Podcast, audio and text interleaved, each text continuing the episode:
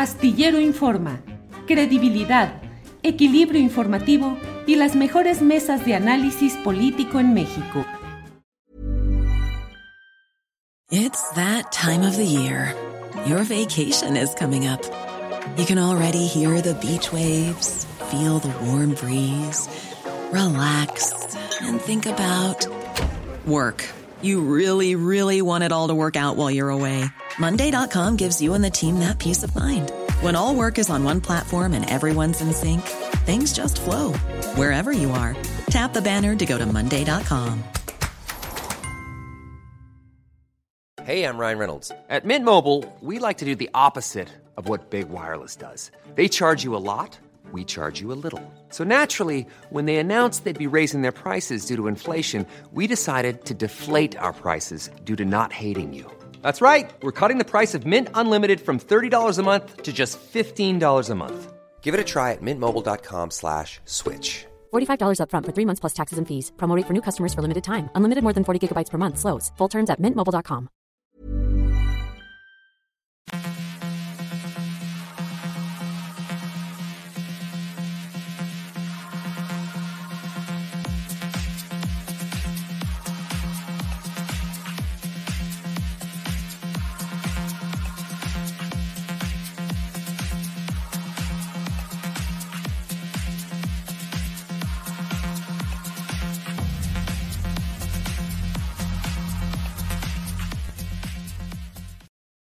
¿Qué tal? Muy, muy buenas tardes. La una de la tarde en punto, ya estamos en Astillero Informa y por supuesto yo sé que se va a preguntar dónde está nuestro querido Julio Astillero. Pues les comento que este fin de semana eh, se fue o se está, está en camino precisamente a eh, Culiacán, va a estar de visita por allá el fin de semana en Topolobampo, en la bahía de Huira.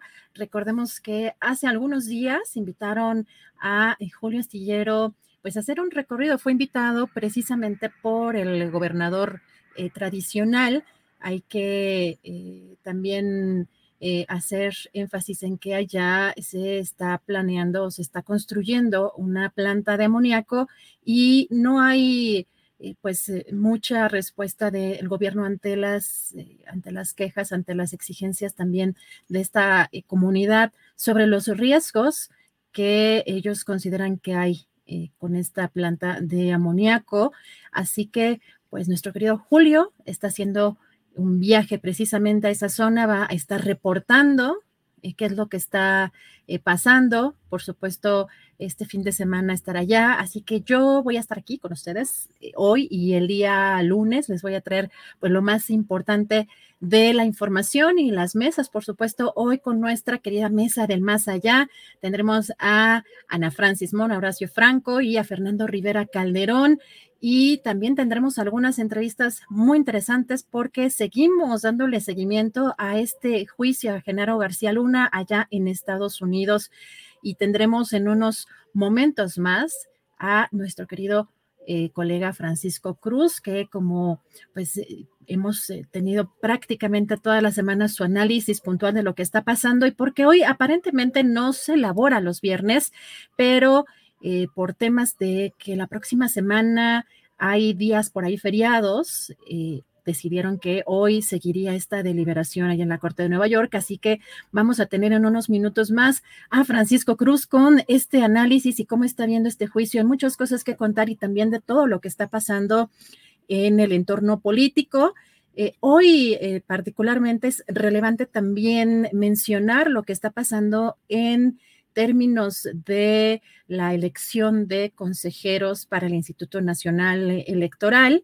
Ayer la Junta de Coordinación Política ya eligió a tres representantes en el Comité Técnico de Evaluación de Perfiles, eh, pues estos perfiles que van a hacer los que van a elegir eh, a, nuevos, a los nuevos consejeros. Y pues tres de ellos, eh, de los que ayer se eligieron en esta Jucopo, son perfiles cercanos a Morena. Los elegidos fueron Enrique Galván Ochoa, que lo conocemos como columnista económico de la jornada. También Evangelina Hernández, coordinadora de administración, fue coordinadora de administración y finanzas de la Guardia Nacional, así como Andrés García Reper, eh, fue el representante de Morena Anteline en Tamaulipas en este proceso que llevó a Américo Villarreal a la gubernatura de esa entidad. Y los otros integrantes de este comité seleccionador fueron eh, por el INAI, eh, María Suela y Sergio López Ayón, por la Comisión Nacional de Derechos Humanos, Ernesto Insunzagui, Araceli Mondragón. Y vamos a escuchar un poco de lo que pasó el día de ayer en, esta, en esta sesión. Junto a María Esther Azuela Gómez, Sergio López Ayón, Ernesto Isunza Vera, Araceli Mondragón González, Enrique Galván Ochoa, Evangelina Hernández Duarte y Andrés Norberto García Reper Pavila. Y creo que, bueno, pues haremos un trabajo en equipo que no será sencillo porque seguramente habrá muchas mexicanas y mexicanos que, que aspiren hoy a poder dirigir el Instituto Nacional Electoral. Mi compromiso fundamental es con eh, ofrecerle a los legisladores pues un muy buen grupo de quintetas para que sea sencilla esta decisión, para que incluso se pueda tomar por consenso y no tengamos que llegar a la tómbola, sino que sea atractiva en donde todos nos sintamos de alguna manera eh, pues honrosamente representados por quienes en, este equipo podamos proponer. Con la convicción de que vamos a hacer un trabajo institucional, serio, respetuoso, riguroso, imparcial, objetivo, para poder integrar estas quintetas y ofrecerle a la Cámara de Diputados la posibilidad de tener una deliberación posterior que elija cuatro consejeras y o consejeros al instituto. Eh, dar la mayor certeza de que este proceso fue hecho de la manera correcta. Vamos a llegar, espero yo, por consenso, las siete personas que constituimos el comité, a eh, crear estas eh, cuatro quintetas, pero si no es así y es por mayoría, también lo haremos eh, presentando argumentos y llegando a, esa claridad de por qué se toman tales decisiones. Este comité está establecido en el artículo 41 de la Constitución y este procedimiento está arreglado. Reglado, no arreglado, reglado. Nuestra vocación tiene que ser democrática. Estoy seguro que no estamos de acuerdo y no vamos a estar de acuerdo en muchas opiniones, pero nos une el principio de sacar adelante este proceso, no para que la Jucopo quede satisfecha, no para que la Cámara de Diputados pueda votar en consenso o en mayorías este, amplias, como sería deseable, pero sobre todo para que los mexicanos y las mexicanas puedan saber que eligieron, este comité propuso unas quintetas y los diputados eligieron a consejeros electorales dignos de la democracia que nos merecemos, que además urge. Entonces, bueno, esto es algo de lo que pasó ayer y hoy el presidente López Obrador también habló respecto a este tema de la elección de pues los nuevos consejeros que eh, sustituirán al presidente actual del INE, Lorenzo Córdoba, también a Ciro Murayama, en el caso también de Adriana Favela y Roberto, em, Roberto Saldaña, me parece que me falta por ahí un apellido. Y vamos a escuchar qué fue lo que dijo hoy el presidente, porque eh, hoy dijo que lo que se requiere es lo contrario de lo que está actualmente. Vamos a escuchar. Bueno, tienen que ser este lo opuesto a los que se van. Esto es que los nuevos tienen que ser eh, demócratas, auténticos, gente honesta, íntegra, con autoridad moral, incorruptibles eso es lo que yo considero. Acerca de la marcha o este movimiento de protesta que tiene como este pantalla lo de la ley electoral.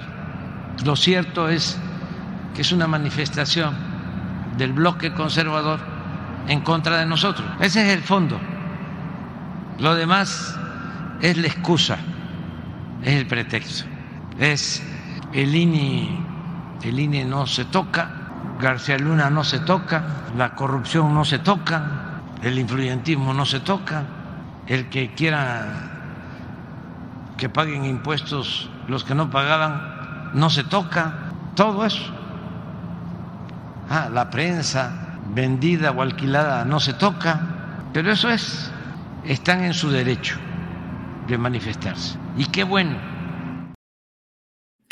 Bueno, y cambiando de tema, eh, que por supuesto a esto del INE vamos a estar dándole mucho seguimiento porque también, bueno, comentar en este tema, el 26 de marzo el comité debe entregar estas eh, cuartetas con estos nombres de estos finalistas a la Jocopo para que el 30 de marzo el Pleno los vote y se requiere también en esto mayor mayoría calificada, pero de no alcanzar ese acuerdo, que mm, serían elegidos por insaculación. Vamos a, seguir eh, con, esta, con este tema también, pero eh, regresando al tema de García Luna y el juicio, bueno, hay que recordar también que en, estos señalamientos que hizo el abogado de Castro en la defensa de García Luna contra el presidente López Obrador, el embajador de Estados Unidos en México, pues hay que ver este, la, pues entre líneas eh, de este mensaje. México, Estados Unidos, el embajador de Estados Unidos en México podría estar mandando un mensaje conciliatorio porque felicita al embajador de Estados Unidos en México al gobierno por un paso crucial en la campaña sistemática contra cárteles que fabrican drogas sintéticas. Los criminales dicen este tuit están muy equivocados y creen que México no irá tras ellos. Estamos listos para colaborar, para seguir las pistas de las incautaciones juntos y desmantelar redes criminales que desestabilizan nuestra región. Así que ojo con este mensaje que sí tiene una, pues una connotación importante. Y pues hoy el presidente también mandó un mensaje al jurado, aunque sabemos que no tienen acceso a comunicaciones. Eh, es importante lo que menciona hoy el presidente en un especie de mensaje al jurado que está deliberando hoy todavía en este juicio a García Luna. Vamos a escuchar. Bueno, aunque no tienen teléfono, yo creo que están informados los ciudadanos que están actuando como jurado. Lo único que yo les diría es que tomaran en cuenta todo lo que debieron haber hecho eh, o la participación que seguramente eh, tuvieron autoridades estadounidenses en este asunto, porque no puede ser posible que eh, no se enteraran si había cooperación, por ejemplo, con García Luna se dio el operativo conocido como rápido y furioso. Fue algo convenido entre el gobierno de Estados Unidos y el gobierno de México para meter armas a México. Esto lo permitió el gobierno estadounidense. Entonces, que tomen en cuenta eso al momento de eh, resolver que cuando menos haya una recomendación para que se investigue eh, a quienes eh, participaron del gobierno estadounidense en todas estas eh, acciones. Si sabían, no sabían, porque es de dominio público que había una relación estrecha con las agencias del gobierno de Estados Unidos. Entonces, ¿cómo es posible que no aparece nada de eso? Bueno, y hoy el presidente reiteró que está contemplando poner una demanda en contra del abogado eh, César de Castro, defensor de García Luna, por estos, eh, pues estas menciones que hizo en el juicio pero fue más allá el presidente porque pues consideró que lo mandaron para mancharlo. Vamos a escuchar. No podemos ser rehén de eh, ningún grupo de interés creado, de ninguna mafia y menos de extranjeros. Entonces, eh, estoy analizando la posibilidad de sí presentar una denuncia por daño moral y que lo que obtengamos pues se le entregue a las víctimas familiares de los que perdieron la vida en la guerra contra el narcotráfico. Pero estoy en eso, este, buscando también un abogado que tiene que ser de allá y que tiene que ser también honesto, que sea una gente íntegra, para que este, presente la, la denuncia contra del abogado, porque eh, actuó eh, de manera tendenciosa, clarísimo. Este, lo mandaron a eso, a querer eh, mancharnos. Pues fuertes esas declaraciones del presidente, porque pues emprender también una situación, una acción de esa naturaleza, pues sí puede implicar incluso pues eh, temas relacionados eh, a la diplomacia. vamos a hablar ya con nuestro querido Francisco Cruz. De verdad que me da muchísimo gusto siempre poder platicar con él. Recuerden, periodista y escritor, autor de García Luna, El Señor de la Muerte. ¿Cómo estás, Francisco? Muchas gracias por aceptar esta, esta entrevista. No, Adriana, al contrario, muchas gracias por la invitación. Me sacas de, de, mi pueblo un rato y eso me gusta. Así que ah. no, muchas gracias. Y mira, este, pues casi me estoy comiendo las uñas con García Luna. sí, está, pues, ¿qué estamos viendo? ¿Cómo has visto este, este juicio? Porque además el presidente se ha lanzado fuerte contra este abogado y de pronto vemos reportes periodísticos de que sobre todo este señalamiento mm, menciona eh, el abogado de Castro que estaba en los documentos jurídicos, pero que no se reconoce la autoría de nadie, o sea, es digamos anónimo, pero está en documentos oficiales. Y por otra, por otra parte, pues es una, mm, eh, pues una artimaña o una estrategia de este abogado para hacer caer a un testigo, o esa es aparentemente la estrategia que quiso eh, llevar a cabo, que finalmente no le funcionó y el propio juez lo pues lo desestima o, o, pide que pare, pues ese señalamiento, pero acá en México el impacto pues ha sido pues otro. ¿Cómo has visto todo esto, Francisco? Ah, mira, Diana, en realidad sí me parece que sí hay, que está dirigido, sí me parece que hay una intencionalidad política clarísima, pero me parece que el, abogado no estudió bien. puede venir en algunos documentos del juicio al Chapo Guzmán, puede. ¿Qué, conversó él en el estrado con el, con el juez? No lo sabemos porque eso sí es secreto pero de que hay una intencionalidad política, claro, y que él sabía que en México iba a tener una repercusión, sí, claro, así como están las cosas, pues vemos, ahí, mira, a mí me impresiona la manipulación que se dio, porque este, yo, yo sigo los reportes de algunos corresponsales que están ahí adentro, ¿sí? De, Vice News, de la opinión de Los Ángeles, de este, Jesús, que es mi amigo, y este, los veo y, en realidad tiene otro sentido. Como dices tú bien, el juez lo tiene que parar, pero al margen de, que lo haya sacado de algún documento, porque no sabemos por ese conciliábulo con el juez cuando lo llama, sí me parece que hay una intencionalidad y se la platican, él lo sabe, me parece que no sale de García Luna, porque García Luna es un hombre muy astuto y lo hubiera preparado mejor. ¿Sí? Es una pregunta que no estudia, que no analiza y que se cae porque lo involucra con Fox. Y mira, yo hacía este, un comentario con algunas personas de mi pueblo cuando estábamos comiendo ese día y les decía, eh, la elección de, de 2000, si hubo 7 millones, porque sí habló de 7 millones de dólares, si hubo, fue para o Vicente Fox Quesada o Francisco Labastida Ochoa o Cuauhtémoc Cárdenas. Y a Cuauhtémoc, por, los más peros que yo tenga, lo descarto de antemano. Este, a Fox lo descarto porque en esa época Genaro García Luna trabajaba, trabajaba literalmente al servicio de Francisco Labastida Ochoa, el candidato del PRI.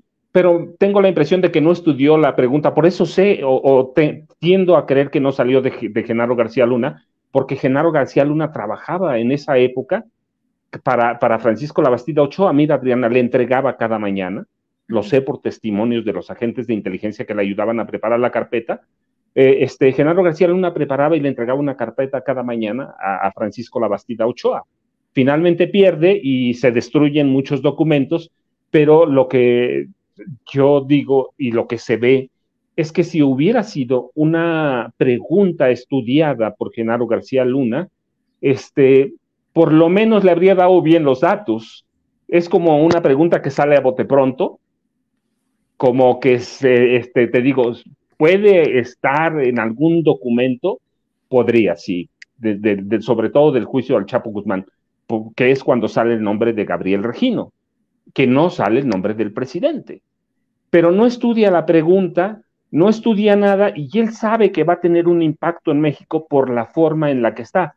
Este, yo recuerdo algunos encabezados ese mismo día y al día siguiente que decía, involucran al presidente en, el juicio García Luna. Y yo digo, espérate, eso no dijeron. Ahí están las transcripciones de los reporteros que estaban ahí adentro y al día siguiente igual. Y te digo, yo sigo mucho a Jesús García, este, y él hace una transcripción concreta y de lo que pasa el otro día también.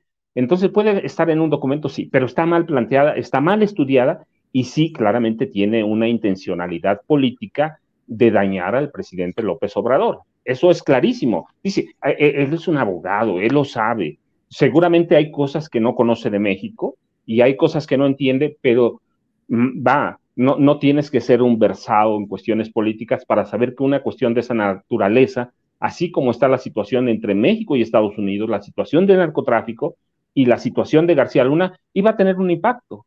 Iba a tener un impacto entonces te digo, sí, sí me parece que es una pregunta sembrada, es una pregunta que no se sacó de la chistera, pero que no estudió bien. ¿Por qué? Porque conocer quién participó en las elecciones en 2000 o en 2006 le habría llevado un poco más y las habría notado y, lo habría hecho bien. Entonces se pierde un impacto por eso, pero sí hay repercusión. ¿Por qué? Pues porque tenemos una prensa que, que todavía sigue defendiendo a Genaro García, Luna, no importa qué evidencia le presentes, no importa nada, lo va a defender. ¿Por qué? Pues porque esa prensa se sirvió de Genaro García Luna, yo lo he documentado, muchos de sus periodistas, incluido Televisa, TV Azteca, lo querían hacer candidato presidencial. Lo sentó juntos para cambiar la narrativa a 700 medios, televisado, los juntó para cambiar la narrativa de la violencia. Entonces, este, pues claro que, iba a tener una repercusión. Lo otro que pueda proceder, pues va a tener que buscar el presidente si lo hace, algún buen, buen bufete de abogados. Él ya lo dijo, él no tengo dinero. Y pues ella es una persona que no tiene mucho dinero, pero tendría que ser más una cuestión política, una cuestión que le ayudara. Este, y tiene, él, tiene razón, no, no solo es Andrés Manuel López Obrador, es atacar a la presidencia, pero quienes lo hicieron, sí me parece que sí hay concierto y que hay una intencionalidad de, es como un dardo envenenado o un buscapié envenenado, un buscapiés envenenado que, que, llega, ¿por qué? Porque hay una prensa receptiva para eso y no es un abogado tonto, es un abogado preparado y que está rodeado de un grupo de, de, abogados que están preparados, Adrián. Así que yo lo veo en cuestión de ese tema, de, de aquella pregunta, eh, sobre Gabriel Regino y los, ah, este, y los 7 millones de dólares, así la veo. Gracias, Francisco. Hoy hay un tema que también creo que es importante respecto a la relación bilateral y cómo puede estar esto afectando eh, pues la relación eh, con Estados Unidos. Te pregunto esto porque hemos visto al presidente pronunciarse sobre el tema de García Luna, pero me parece que hoy fue un poco más puntual en los señalamientos que hace de la responsabilidad de Estados Unidos, de la cooperación estrecha con las agencias, de que incluso se debe investigar todo este tema de rápido y furioso y que creo que puede mandar un mensaje de molestia del gobierno de México por ese tema, eh, por, esa, por esa pregunta que, como dices, parece sembrada y que hoy el presidente dijo que traía esa intencionalidad. ¿Cómo ves tú eh, la afectación en la relación México-Estados Unidos eh, con este tema? Bueno, mira, Adriana, Es decir, definitivamente hay un impacto, hay una relación que siempre va a ser de abuso. De abuso, ¿por qué? Porque tenemos al imperio, nos guste o no. Tenemos al imperio, un imperio que, que ha abusado de nosotros, por su posición, por lo que sea, por un lado, y por otro, porque por lo regular, hasta Enrique Peña Nieto, los presidentes mexicanos estaban sometidos a, a las decisiones de la DEA, del FBI. Hay que ver cuántos presidentes mexicanos tuvimos eh, sirviendo a la CIA. Gustavo Díaz Ordaz, Adolfo López Mateos, Luis Echeverría Álvarez. Es decir, están acostumbrados ¿sí? a tenernos con la bota encima. Y ahora que alguien les reclama, pues claro que puede haber una repercusión. Yo lo que veo, el presidente hasta ahora, Andrés Manuel López Obrador, ha sido muy hábil para lidiar con, con, los presidentes de Estados Unidos, lidió muy bien con Trump, por más que digan lo que digan, salió bien librado, este, ha salido bien librado de la relación con, con Biden, pero tiene que haber repercusiones, pues claro, ellos controlan muchas cosas y tiene que haber revisión.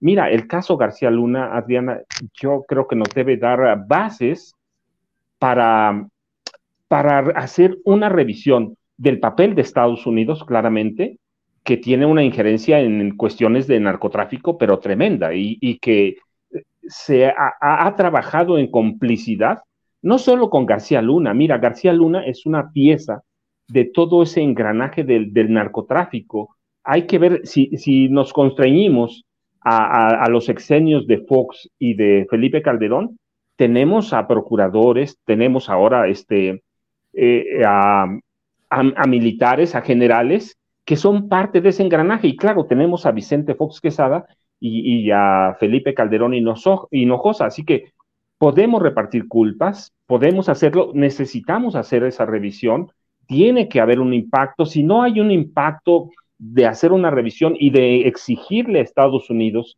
que también tiene parte de la responsabilidad para que baje o por lo menos intentar controlar parte, no, mira, ya no del narcotráfico, del crimen organizado, porque incluye tráfico de armas, tráfico de, personas, de seres humanos, y, claramente, bueno, pues el principal, tráfico de drogas. Tiene que haber una revisión, pero si no les exiges, si, si nos sentamos y se sientan ellos como lo hacía Felipe Calderón Hinojosa, como lo hacía Fox, Cedillo mismo o Salinas, que prácticamente les dan todo, pues no, este problema dentro de 10 años lo vamos a estar ah, platicando igual. Así que no, mira, tiene que haber una revisión. No es el primer caso, el de García Luna, el que ellos alimentan, ellos eh, forman, e, ellos colaboran a que crezca y después lo capturan. Y eso es un juego muy perverso con nosotros, pero bueno, tampoco hemos tenido presidentes que se le paren enfrente a Estados Unidos y, y dialoguen. Yo recuerdo mucho, alguna vez López Portillo intentó hacerlo, y así le fue, así le fue al país. ¿Por qué? Porque no había bases y porque era un hombre tremendamente corrupto y que llegó al gobierno con un equipo tremendamente corrupto. Entonces no le podíamos hacer frente a Estados Unidos. Hoy tenemos la oportunidad. Hay un caso que puede redefinir algunas cosas y yo te digo, sí tiene que haber un impacto. No solo el interno, que es muy importante, pero el bilateral Sí, mira, yo siempre digo, no, pues yo me, fijo en las cosas más internas, que son las que dañan a las comunidades que tenemos, pero este es un caso justamente de geopolítica que no solo este, los daña a ellos en el consumo, en la distribución de drogas, sino a nosotros en la producción y ya vemos cada día más el consumo interno de drogas duras. Francisco, sobre esto, bueno, esto que mencionas, hay algo que llama mucho la atención. Bueno, por un lado, que eh, después de la salida de este personaje, se rompe, digamos, esta narrativa de la conspiración en el juicio. O sea, no, no se está abordando eh, de manera eh, completa, incluso en términos de los recursos o de el patrimonio que habría hecho eh, en este lapso, pues no nada más dentro del gobierno con funcionarios, sino posterior, y que es una de las partes quizá que podrían ser un poco más débiles en el, en el caso de este juicio. Pero te pregunto en, el, en la suposición de que declararan a García Luna no culpable, ¿ves viable que en México inicie un proceso se inicia un proceso en su contra y además, eh, pues con alguien como Gertz Manero al frente de la Fiscalía General de la República. Y esto, ¿cómo además, eh, si, si esto sucediera en la Corte de Nueva York, ¿cómo crees eh, que, o qué crees que pasaría en México en la política? ¿Se reivindicaría el calderonismo? ¿Cómo impactaría el 2024 esto, Francisco? Mira, este, Adriana, a mí me parece que poniéndonos ya este, como abogados del diablo, supongamos que hoy o, el martes próximo este, dijeran no culpable, que esa es la hoja, ¿no? Luego podemos analizar un poquito, es un poco complicado, pero, pero me parecería una tragedia verdaderamente que el gobierno mexicano, y ahí sí, a, través de la Secretaría de Relaciones Exteriores, no tuviera ya lista en el momento que lo declara inocente, no tuviera lista una solicitud de captura con solicitud de extradición contra Genaro García Luna. Eso sí sería una tragedia, porque han tenido, ha tenido el gobierno, de, no el gobierno, las autoridades judiciales han tenido tres años para armar un caso. Han tenido, sí, yo entiendo que hasta 2019 no había cómo detener, cómo capturar a Genaro García Luna en México. ¿Por qué? Porque cuando perdió el PAN las elecciones con Enrique Peña Nieto, yo he documentado que había en la Secretaría de Seguridad Pública, en el búnker y en otras oficinas y en oficinas privadas, personal de la, de la Secretaría destruyendo documentos, destruyendo evidencias, todo. Y me queda claro que eh, si llega eh, eh, la Procuraduría de López Obrador o en el sexenio de, Andrés Manuel, llega sin nada, pues lo van a dejar libre. De por sí tenemos un sistema judicial muy cuestionable y que yo digo que está podrido de raíz. Este, tenemos un, sistema judicial que no funciona, este, lo van a dejar ir. En ese momento había una razón. El arresto en Texas primero y este, de García Luna y los tres años deben haberle dado al sistema judicial mexicano, o en este caso a la fiscalía, que es un, brazo aparte, le deben haber dado elementos de investigación, elementos de análisis, evidencia, todos, mira, de una forma, un reportero, otro, un periodista, otro, estudios hay, lo, lo han analizado, lo han publicado. Sería terrible que la fiscalía no entregara un paquete de, una investigación sólida para seguir a, García Luna. Si, si, lo, si lo dejaran en libertad, va, a ser este, un golpe o una reivindicación para el PAN. No, yo no creo, ¿eh? No creo que sí va a haber una, esa prensa que ha apoyado siempre a Genaro García Luna y que hoy no solo noto la prensa, ¿no? Lo noto en la Cámara de, de Diputados con legisladores que defienden a capa y espada Espada Margarita, que, que, ella hizo uso de los servicios de inteligencia de, Genaro García Luna, este, me parece que, que si no hay eso, eso sí va a ser terrible, va a ser una tragedia y, va a ayudar, eso sí va a ayudar al PAN. lo, otro no, la sola libertad no, porque mira, este, yo recuerdo una encuesta de, de, principios de semana, una encuesta en el país, que, que incluso los panistas advertían que era necesario este, juzgar a, Felipe Calderón. Y ya hay otros sondeos que dicen lo mismo.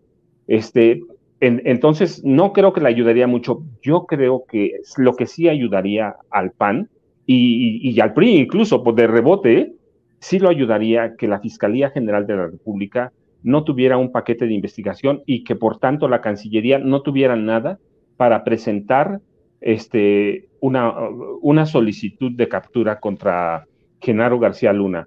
eso sí me parecería que sería terrible, eso impactaría directamente porque no solo yo, va la gente afuera que lo, a mí lo bueno, mira, de este juicio, eh, independientemente que lo hayan acortado, que se hayan quedado en el camino como 40 testigos, independientemente de todo, metió a la gente en un juicio, más incluso que en el del Chapo, porque el Chapo ya sabíamos que era un criminal, pero este es un criminal vestido con uniforme de gobierno. Entonces, eso me parecería terrible y eso sí creo que impactaría porque pues nos demostraría que no hay trabajo, que no hay seriedad y que García Luna va a gozar de la impunidad que este país ha gozado. Entonces, y mira, ahorita si quieres platicamos lo, el otro lado del juicio, que es justamente la deliberación. Claro, adelante, adelante, porque precisamente estamos en ese punto. Yo, yo pregunto hoy un poco al futuro, porque de pronto hay coincidencias entre colegas y algunos especialistas. Francisco, de que ha sido un poco decepcionante eh, la actuación de la fiscalía y en este juicio que pensábamos, porque también sabemos eh, eh, de la existencia de videos, pero también de que había millones de o, cientos de miles de documentos que tuvo que revisar el abogado o la defensa de García Luna y que de pronto eso es lo que nos parece. Claro, que además estamos acostumbrados eh, quizá a eh, pues analizar casos o a buscar, a investigar sobre temas en México y es diferente cómo se imparte justicia, pero esa coincidencia llama mucho la atención, por lo cual eh, quizá me adelanto un poco al futuro porque es importante ver el panorama político que también le esperaría a México en una situación como esa. Pero, Francisco, ¿cómo ves las deliberaciones hasta este momento? ¿Cómo ves que se está llevando a cabo este proceso que además es en viernes? que aparentemente se descansa eh, los, los días viernes y hoy están trabajando. Mira, la verdad es que, este, primero, yo, yo había platicado, alguna vez habíamos platicado, yo les dije, bueno, lo importante es que te, podamos conocer las cadenas de complicidad.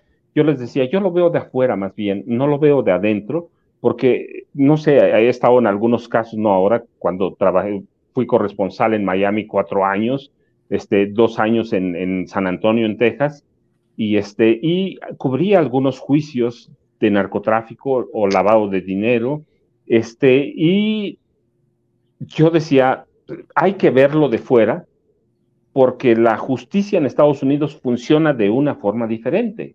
El juicio por jurado popular es muy engañoso este, y, y, nunca sabemos qué va a pasar. Por ejemplo, nos habían prometido 66 testigos, que eso reconoció la defensa, 66 testigos tenía la fiscalía, se quedaron con la computadora de García Luna, se quedaron con el BlackBerry de García Luna y se quedaron con muchas otras cosas.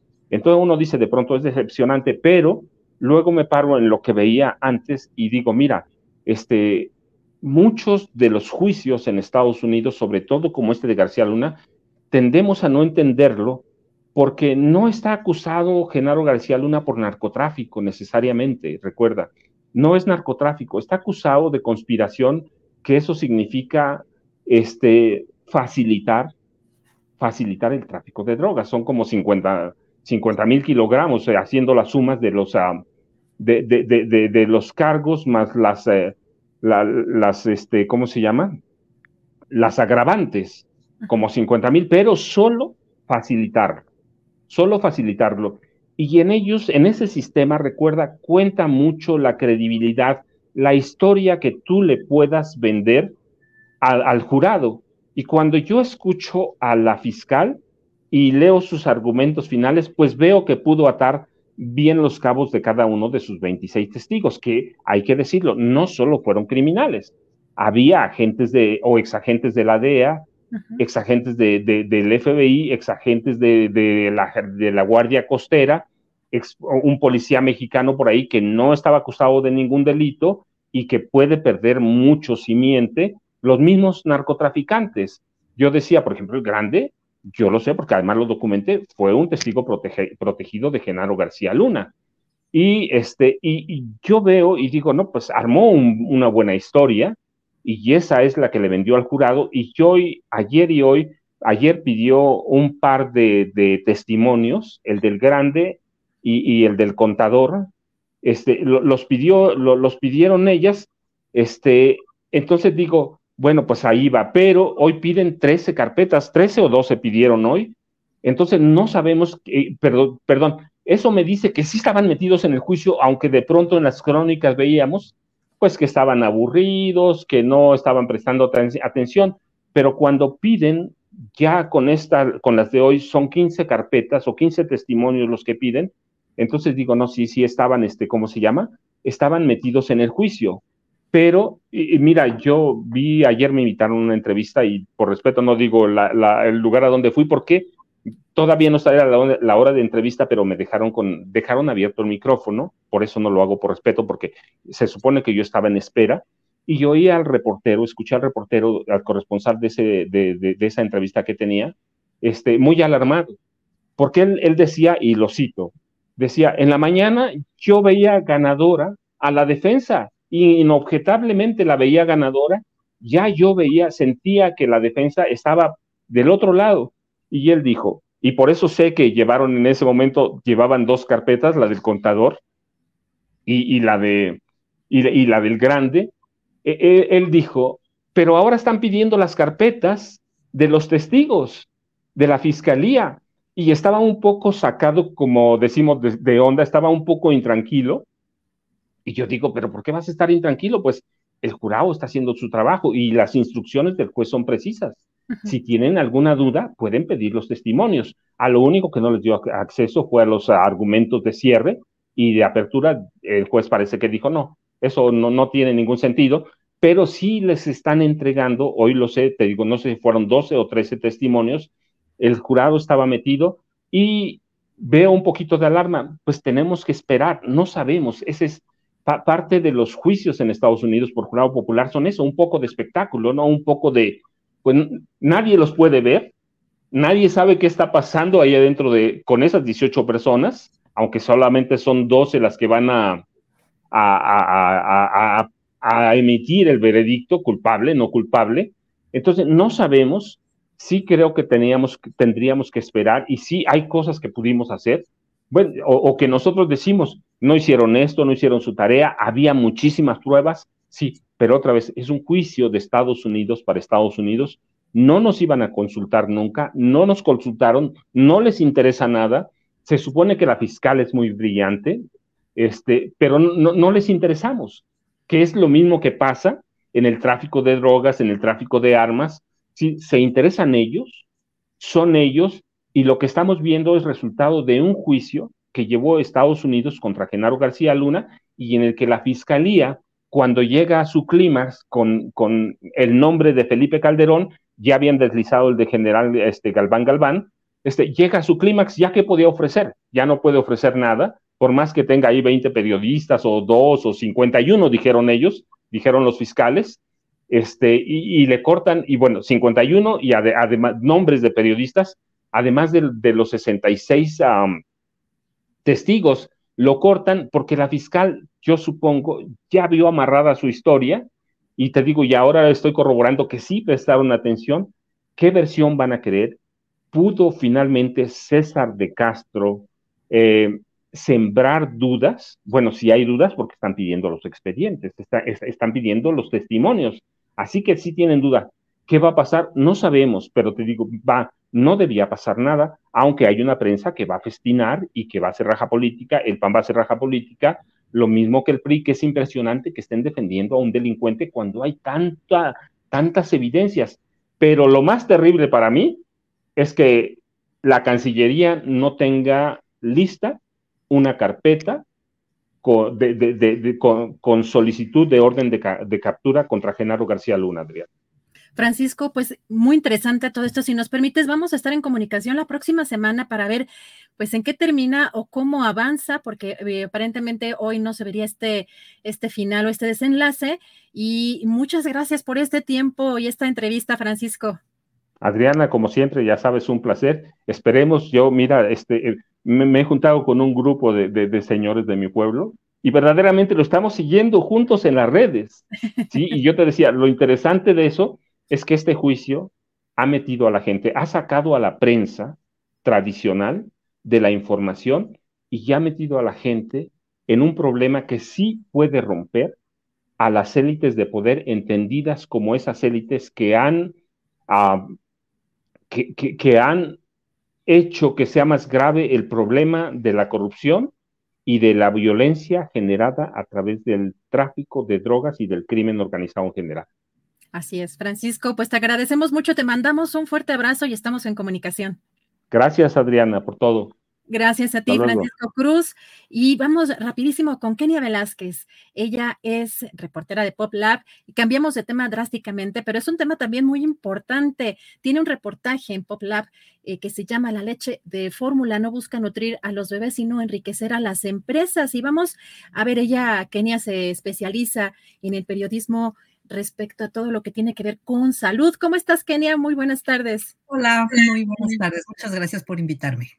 Al contrario, al contrario Kenia, eh, pues hay, creo que parte del, de, mm, de, este trabajo que has venido haciendo respecto a la comida chatarra eh, con organizaciones, eh, muchas veces, pues las empresas que luchan por quitar estas, estos etiquetados y pues de pronto también ya estamos muy acostumbrados a que en las familias, pues los bebés y por la cotidianidad, eh, reciben no leche materna, sino fórmulas, ¿no? Estas llamadas fórmulas eh, para eh, los bebés.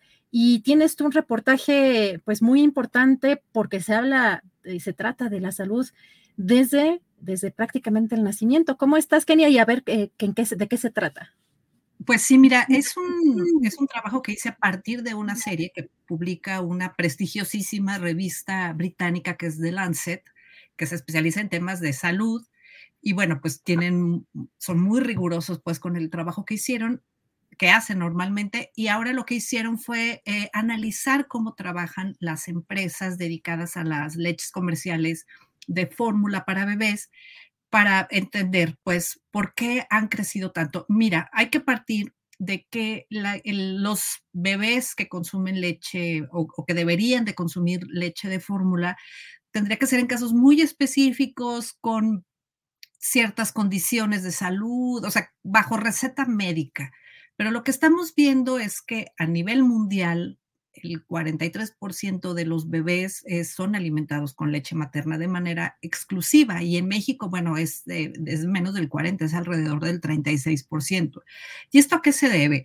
A que hay una publicidad brutal que hacen estas empresas y ahora con las redes sociales eh, se han hecho seguimientos que ha hecho, por ejemplo, la Organización Mundial de la Salud, en el que rastreo cómo por si alguien en redes sociales eh, comunica que está embarazada, eh, de inmediato le empieza a aparecer esta información de, de las leches y lo venden como que les proporcionan a los bebés cosas que la leche materna no hace, lo cual es absolutamente falso, que es otra de las cosas que denuncia The Lancet, que dice, bueno, ellos están promocionando un producto que no tiene evidencia científica. ¿Qué dicen? Bueno, pues que protege de virus y bacterias. Esto fue un discurso que se usó mucho durante la pandemia, durante el confinamiento. Eh, este es mi tercer trabajo que hago sobre las leches de fórmula y bueno, en, en esa época en que todo el mundo estaba encerrado en su casa, yo me fui a las farmacias acá de León y pues veías, ¿no? Grandes carteles de tu bebé va a estar protegido, ¿no? Con, con esta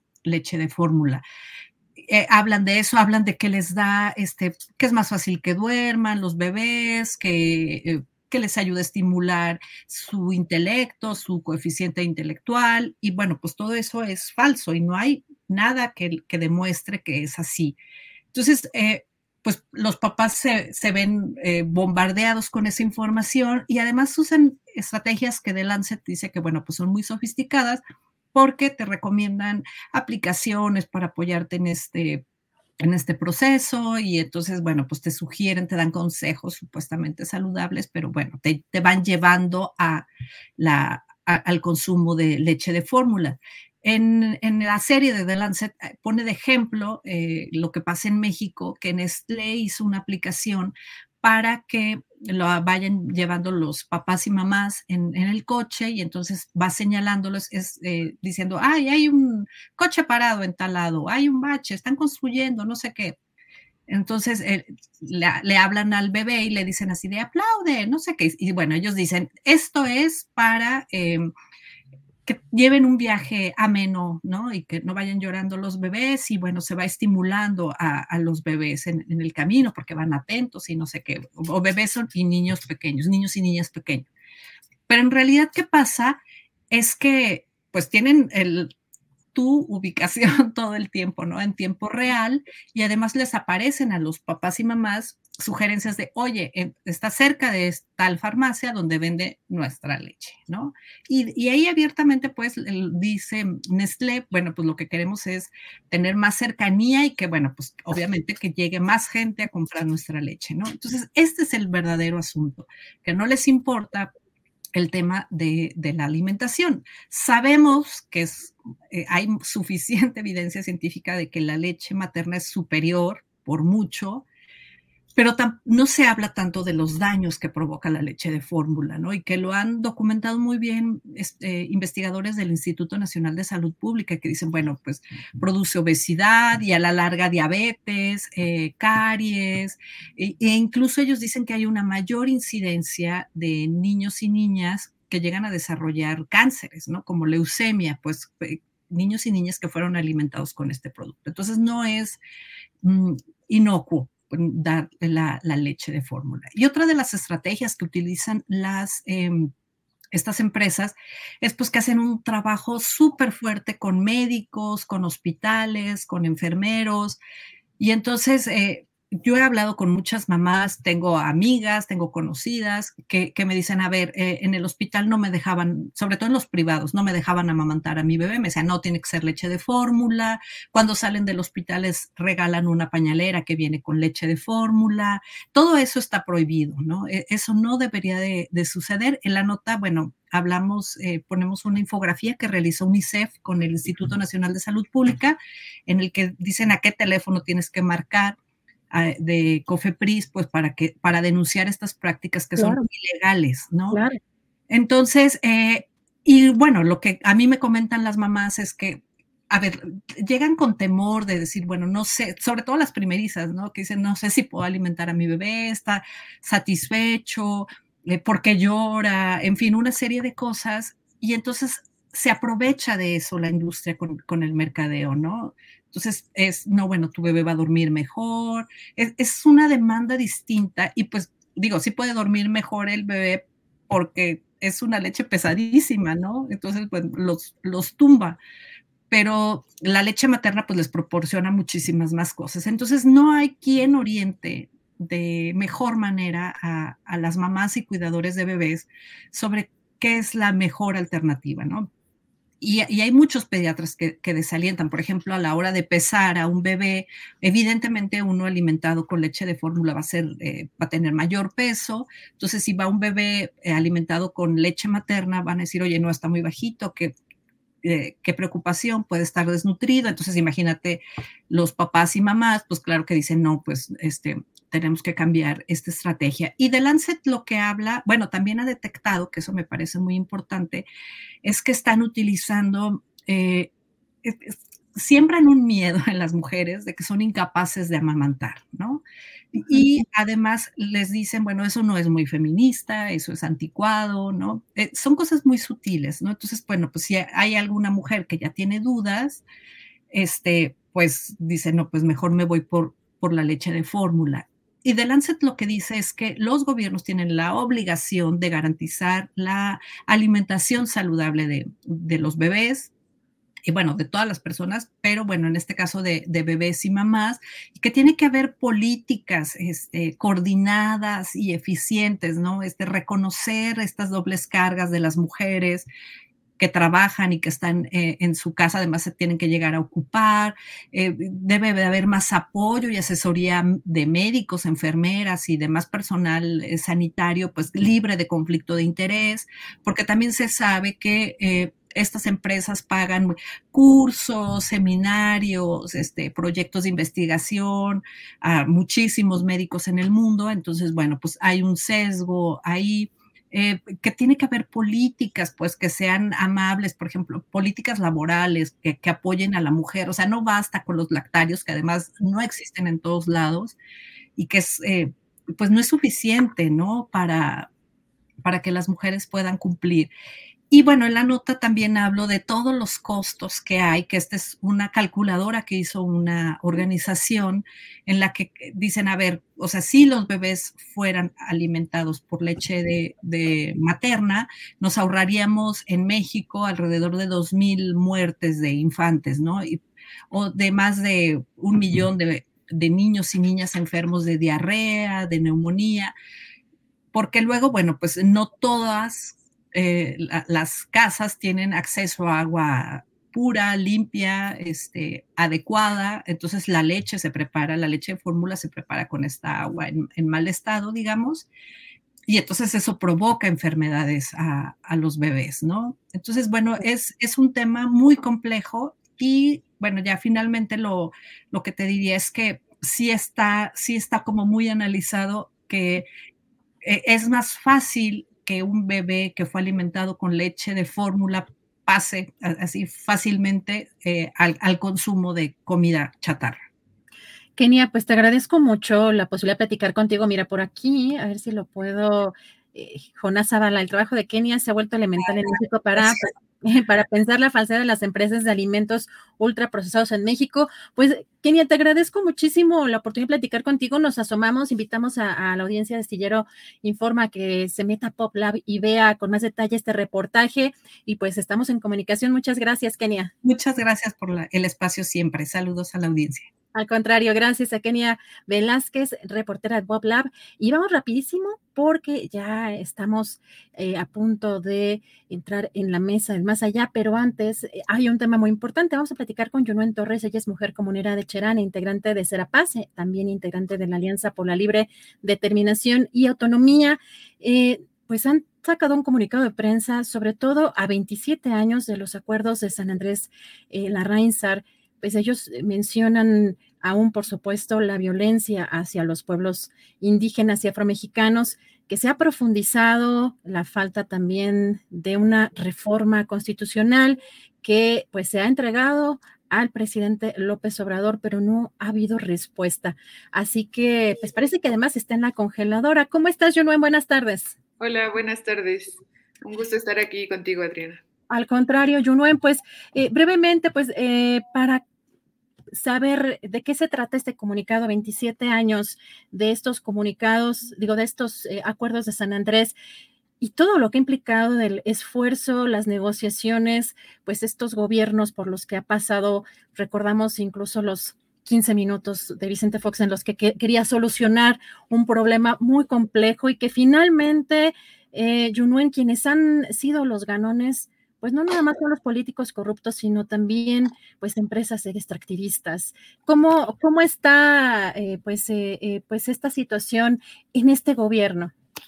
Sí, pues primero gracias por el espacio. Lo que estamos haciendo nosotros como aldea, que es la Alianza por la Libre Determinación y la Autonomía, pues es un recordatorio público que además, como bien dice, se ha lanzado a manera de un comunicado en donde pues hay exigencias bien puntuales que estamos recordando a los 27 años de los acuerdos de San Andrés, San Andrés Larraizar, que fue precisamente la primera vez en una mesa pública en donde el Ejército Zapatista de Liberación Nacional pues eh, visibilizó al Estado mexicano la falta de atención a los pueblos indígenas y en donde plenamente se reconocía la problemática que viene pues de mucha historia atrás, en donde hay discriminación y violencias a los pueblos indígenas y también en esta idea de que, bueno, somos parte de una nación, de un México que en teoría dentro de sus marcos normativos a primera vista pues contempla a los pueblos indígenas, pero pues este reconocimiento público que se da un 16 de febrero de hace 27 años en realidad no se ha trabajado ni se ha dado continuidad.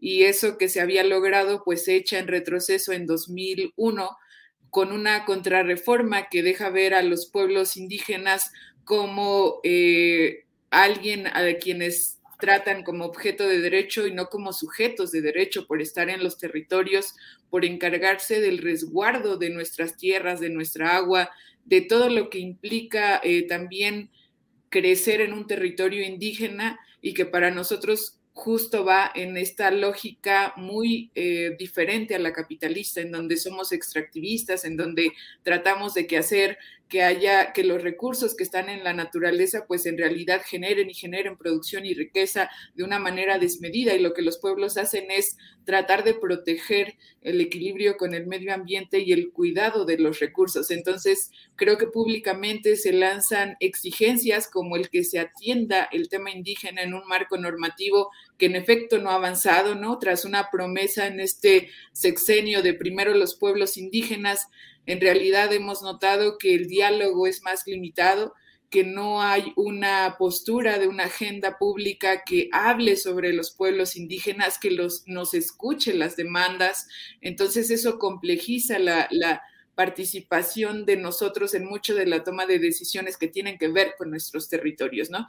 Y esto se vuelve complicado porque si bien eh, a través del evento público la tribu Yaqui eh, entregó al presidente Andrés Manuel una iniciativa que aborda toda la temática indígena y que es lo mínimo que debería hacerse como respeto a las comunidades y pueblos indígenas, pues ha quedado ahí detenida en una consejería jurídica en donde no hay eh, un seguimiento, en donde no se va a una discusión al Congreso y en donde se ha mantenido eso limitado, ¿no? Sin que se pueda atender y demás. Entonces, por eso, como aldea, ah, como la Alianza por la Libre Determinación y la Autonomía, la exigencia pública es cumplir esos acuerdos que están ahí desde hace 27 años y que se retoman a través de estas iniciativas como una deuda histórica también del Estado mexicano, el concretar las reformas pendientes que tienen que ver con la ley minera, con la ley de aguas, con lo que está pasando con los pueblos indígenas en general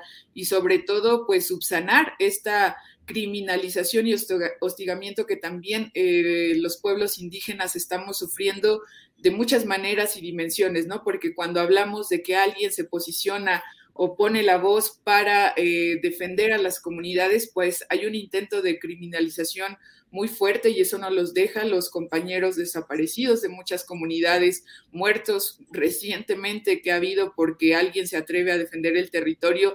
entonces todo esto se traduce en violencia que las comunidades indígenas estamos viviendo y pues es necesario levantar la voz y también hacer del conocimiento de la sociedad en general que esto pasa y que no hay una escucha activa de parte de quienes deben tomar las decisiones en este país y que nosotros como aldea, pese a ser 18 eh, estados de la República Mexicana y más de 220 comunidades, lo que hacemos con esas diferencias es más bien tratar de discernirlas y encontrar los comunes porque estamos hablando de una realidad en México que trata de ignorar a los pueblos indígenas y que no atiende las necesidades y las problemáticas que se han presentado desde hace muchos años.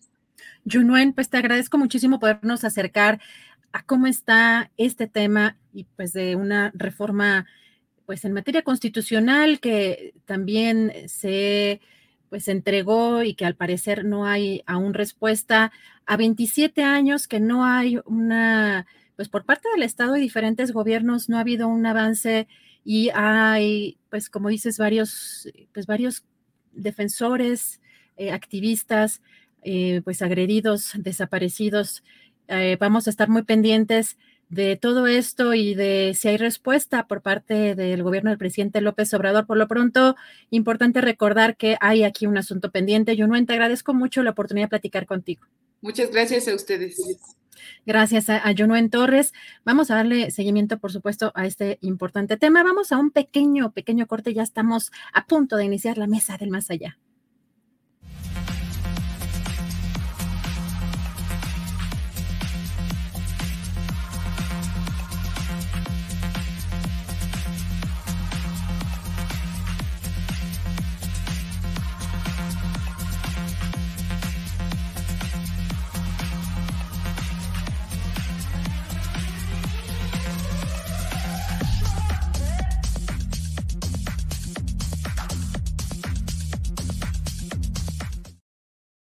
Ya es hora y ya es hora la mesa, la mesa del más allá, este viernes, cerrando con broche de oro la semana y aprovechando que Julio se fue de pinta.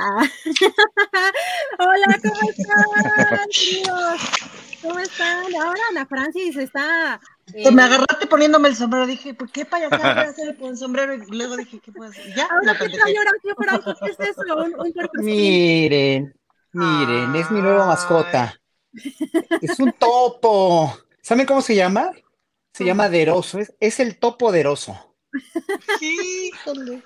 Eso es como para decirle, sabes que yo no te topo, güey.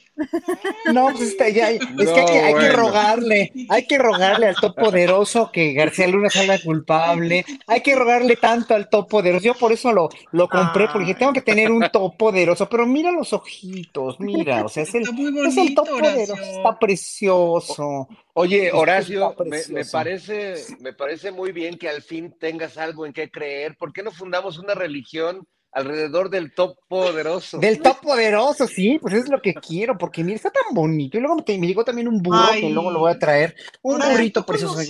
Para meter a la cárcel a, a, políticos corruptos. Exacto. Exacto. Tú te vas a acordar, Fernando, y no sé si tú conozcas, Horacio, a la Iglesia Católica. Adriana, no sé si tú has oído hablar de la Iglesia Católica. Leo por este clown, por, clown Leo Bassi, que es increíble. Y no sé si la conoces físicamente, Fernando, si la has conocido, pero está Solo ahí conozco en Madrid. al, al patito. Está ahí en Madrid, es un llegarrito chiquititito, bien, así bien puesto su altar y tal. Y el baboso de Leo Bassi, da, que es un clown increíble, cada semana, bueno, cada no sé si lo sigue haciendo, pero daba misa de la iglesia católica. Y entonces la idea, un poco lo que él decía, es que es tan absurdo adorar a un Cristo de yeso como a un pato de plástico. pues, ¿no? Y era, híjole, de O a risa un topo, o a un pequeño No me topo. odien, por favor. No Acuérdense que yo, yo soy creyente, pero nomás no me odien. Era muy divertido. Pero era- adoramos al tope, al topoderoso. El topoderoso. Poderoso. Pues sí, ¿cómo ven el juicio? A ver, Fernando Rivera Calderón, ¿cómo ves? ¿Cómo está? Pues estamos todos, co- como decía Francisco Cruz, mordiéndonos las uñas porque, pues si declaran no culpable a García Luna, ¿qué impacto podrá tener acá en México, en la política? Eh, pues de pronto, no sé si incluso hasta el 24, pero eh, ahora sí que asusta. ¿Cómo, cómo ves, Fernando, este juicio? Mira, me preocupa este, que se ha declarado no, no culpable, porque como, como Raimundo Rivapalacio pienso en el prestigio de García Luna que ha sido manchado, ¿no? Y que quién le va a reparar esa, esa mancha eh, a este hombre que incluso pues veían como hasta candidato a la presidencia de México.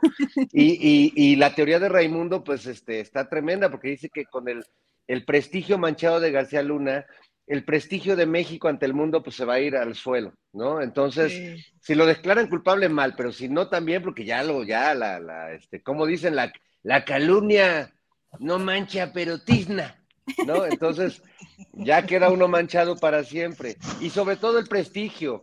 Ahora, el prestigio que me preocupa más es a mí, es el de Raimundo y de muchos periodistas.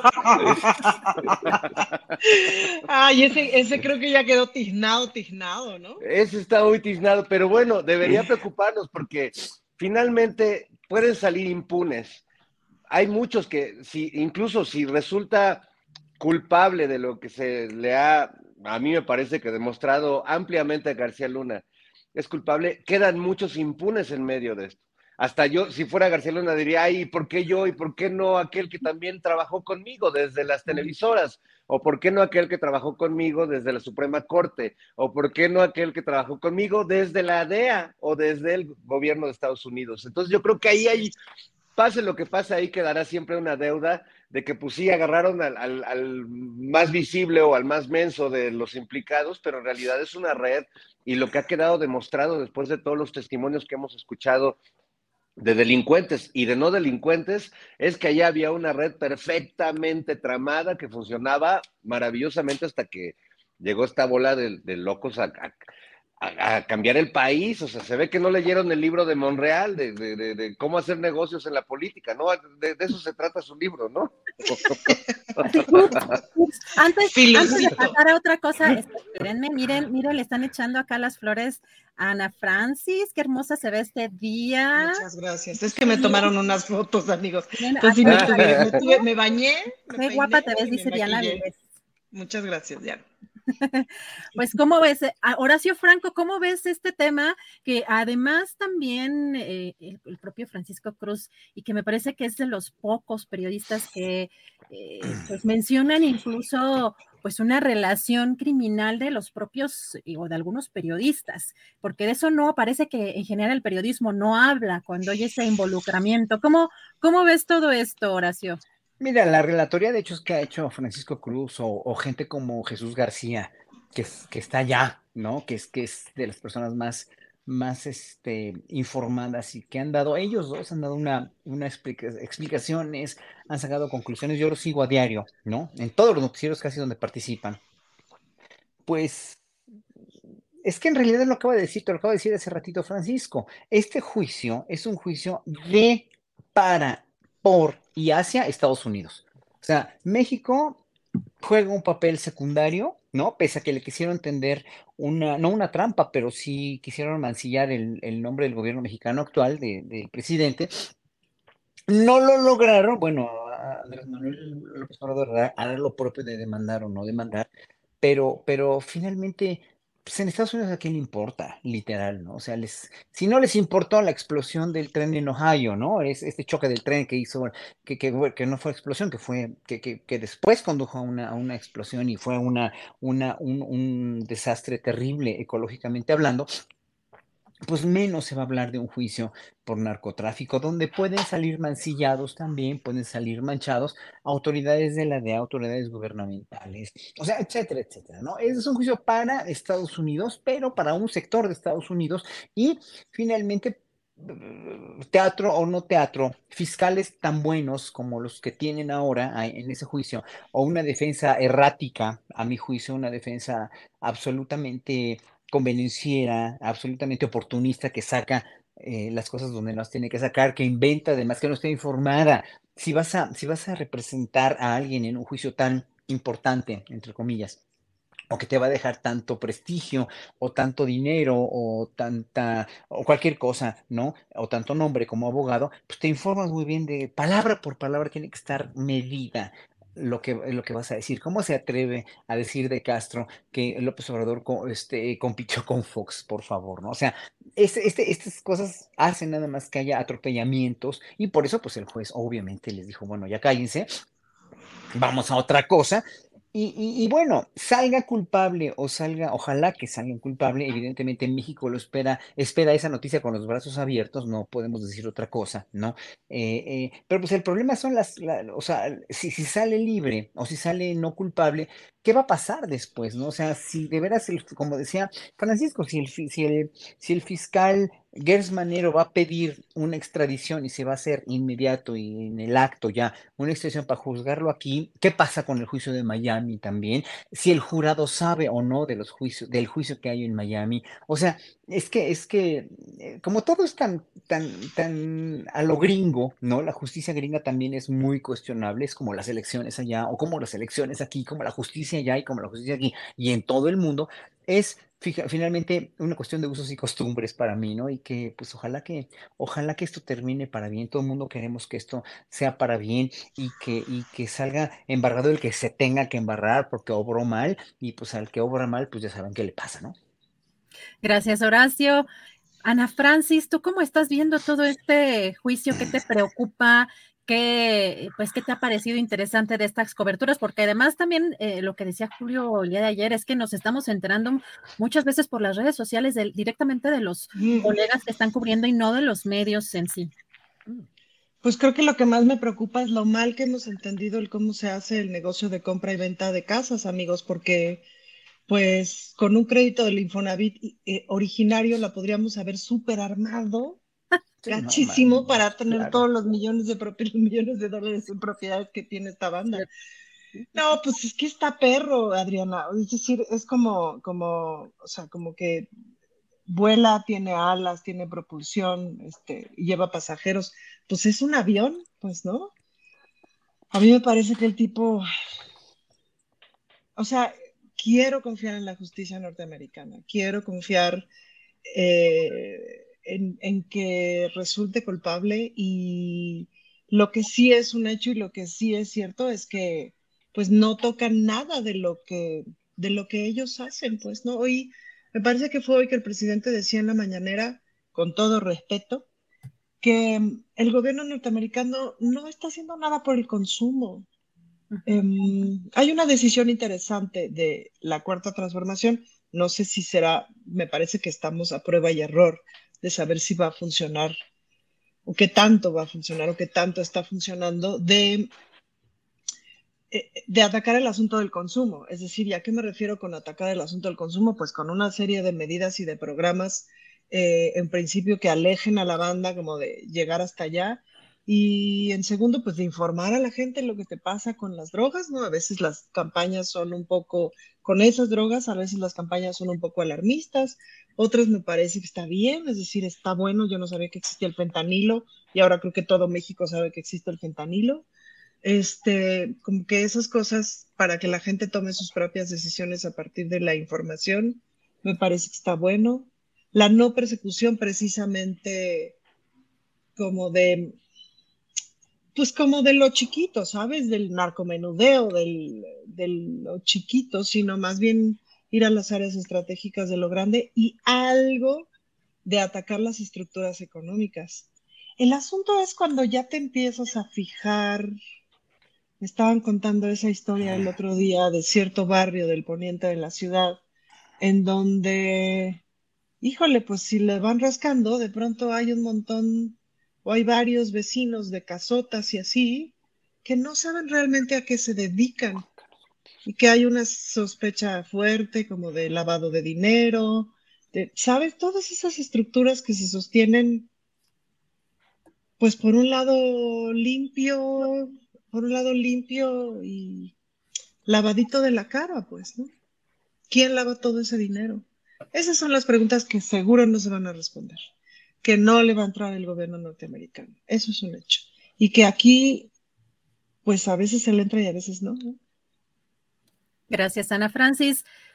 Fernando, algo que pues ha llamado también la atención y que ya le preguntaron al propio abogado es la pues el que está considerando el presidente presentar una demanda en contra de César de Castro, el abogado de García Luna por embarrarlo, por quererlo embarrar. Él piensa que fue algo intencional, hoy lo dijo en la conferencia mañanera, pero pues también cómo, cómo ves tú esta posibilidad, si es algo que crees que debería de, llevarse a cabo, de llevar a cabo el, el presidente, y si a título del presidente o a título de López Obrador, ¿por qué él mismo hacía esa diferenciación? ¿no?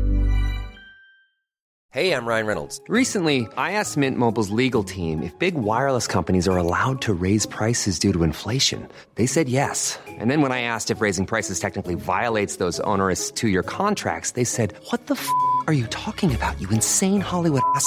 So to recap, we're cutting the price of Mint Unlimited from $30 a month to just $15 a month. Give it a try at mintmobile.com slash switch. $45 up front for three months plus taxes and fees. Promo for new customers for limited time. Unlimited more than 40 gigabytes per month. Slows. Full terms at mintmobile.com. Hiring for your small business? If you're not looking for professionals on LinkedIn, you're looking in the wrong place. That's like looking for your car keys in a fish tank.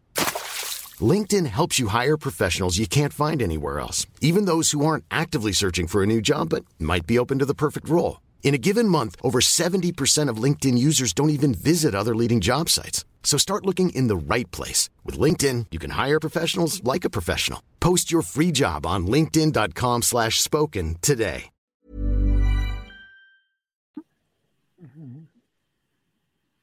Ah, tu, tu micro, tu micrófono. perdón, perdón. Eh, yo creo que demandar o no termina siendo sí una decisión muy personal de quien está en la presidencia, más que del presidente, de quien deter, porque está demandando no como Andrés Manuel López Obrador, está eh, lo, que quedó en entredicho con, la difamación de este abogado, eh, pues es la, la, institución presidencial. Entonces, es ese lado casi teórico del Estado, pues él está tomando la valoración si hacerlo o no hacerlo. Lo que es muy claro, bueno, es la perversidad, ¿no? De este tipo que le ha bastado muy poco tiempo de exhibición pública para caernos mal, yo creo que prácticamente todos, porque aparte de todo es, se ve que no tiene que no tiene todas las cartas en la mano y se le ve nervioso y se le ve preocupado y se le ve, bueno, yo también estaría preocupado si estaría, si estuviera defendiendo a García Luna, no sé, imagínate, no, lo, declaran culpable, pues a lo mejor tú ya no, ya no puedes escribir tus memorias después, ¿no? O contar, este, o sea, sí está, está difícil el papel de este tipo. Eh, me queda clara la perversidad política de querer desviar y de querer de alguna manera este, meter a fuerza, con forceps, el nombre del presidente en el juicio. Eh, a muchos nos queda claro que por ahí no va la cosa, pero no faltan las Teres Vales, y todos los que más bien ya, hoy leía justo un, un, tuit de, de Tere Valle diciendo que, bueno, lo de García Luna no importa, lo importante es que el López Obrador quedó exhibido, que recibió dinero del NARC, dices, híjole, lo que es querer este, no, no, ver, ¿no? Estar viendo y no ver y darle la vuelta por, por otros lados. Entonces, bueno, pues sí, me parece que la decisión al final la tomará el presidente. Yo creo que nada más por, por no dejar pasar estas cosas, y creo que esa ha sido un poco la, estrategia del presidente en cuanto a los ataques que ha recibido, pues es no dejarlo pasar. Y además, pues no es cualquier difamación, es una difamación hecha en un juicio importante, en un tribunal fuera de este país. Así que si lo hace, pues tampoco me parece que sea un despropósito, porque además, pues ahora van a salir a defender al pobre abogado de un tipo que está acusado de, ser prácticamente líder de un cártel de este narcoestatal. Entonces, bueno, tampoco es una blanca paloma el señor. Ya quedó claro que tampoco es un tipo muy empático ni simpático. Y bueno, es el único en este juicio, porque como, como se han dado cuenta en este juicio, pues nomás hemos visto dibujitos de, los güeyes, ¿no? Y, ¿Tú hiciste ese dibujito, Fernando? Estaba haciendo mi García Luna en lo que pensaba que, al único güey que sí hemos visto realmente y el único que sí le hemos podido ver la cara, bueno, y a la esposa de García Luna, eh, es a este abogado y que verle la cara, eh, o sea, yo la verdad ese güey prefiero verlo en dibujito porque ya me cayó gordo. Gracias, Fernando. Horacio Franco, bueno, déjenme decirles que además a mí de pronto sí me llama la atención el tono de algunos personajes de la oposición. En realidad no sé específicamente a qué se dedique, pero es muy popular en redes sociales. Ustedes le han de ubicar a un tal Marieto Ponce, ¿no? Que creo que además tuvo ahí una pelea con, con, este, con César Gutiérrez Priego, el abogado.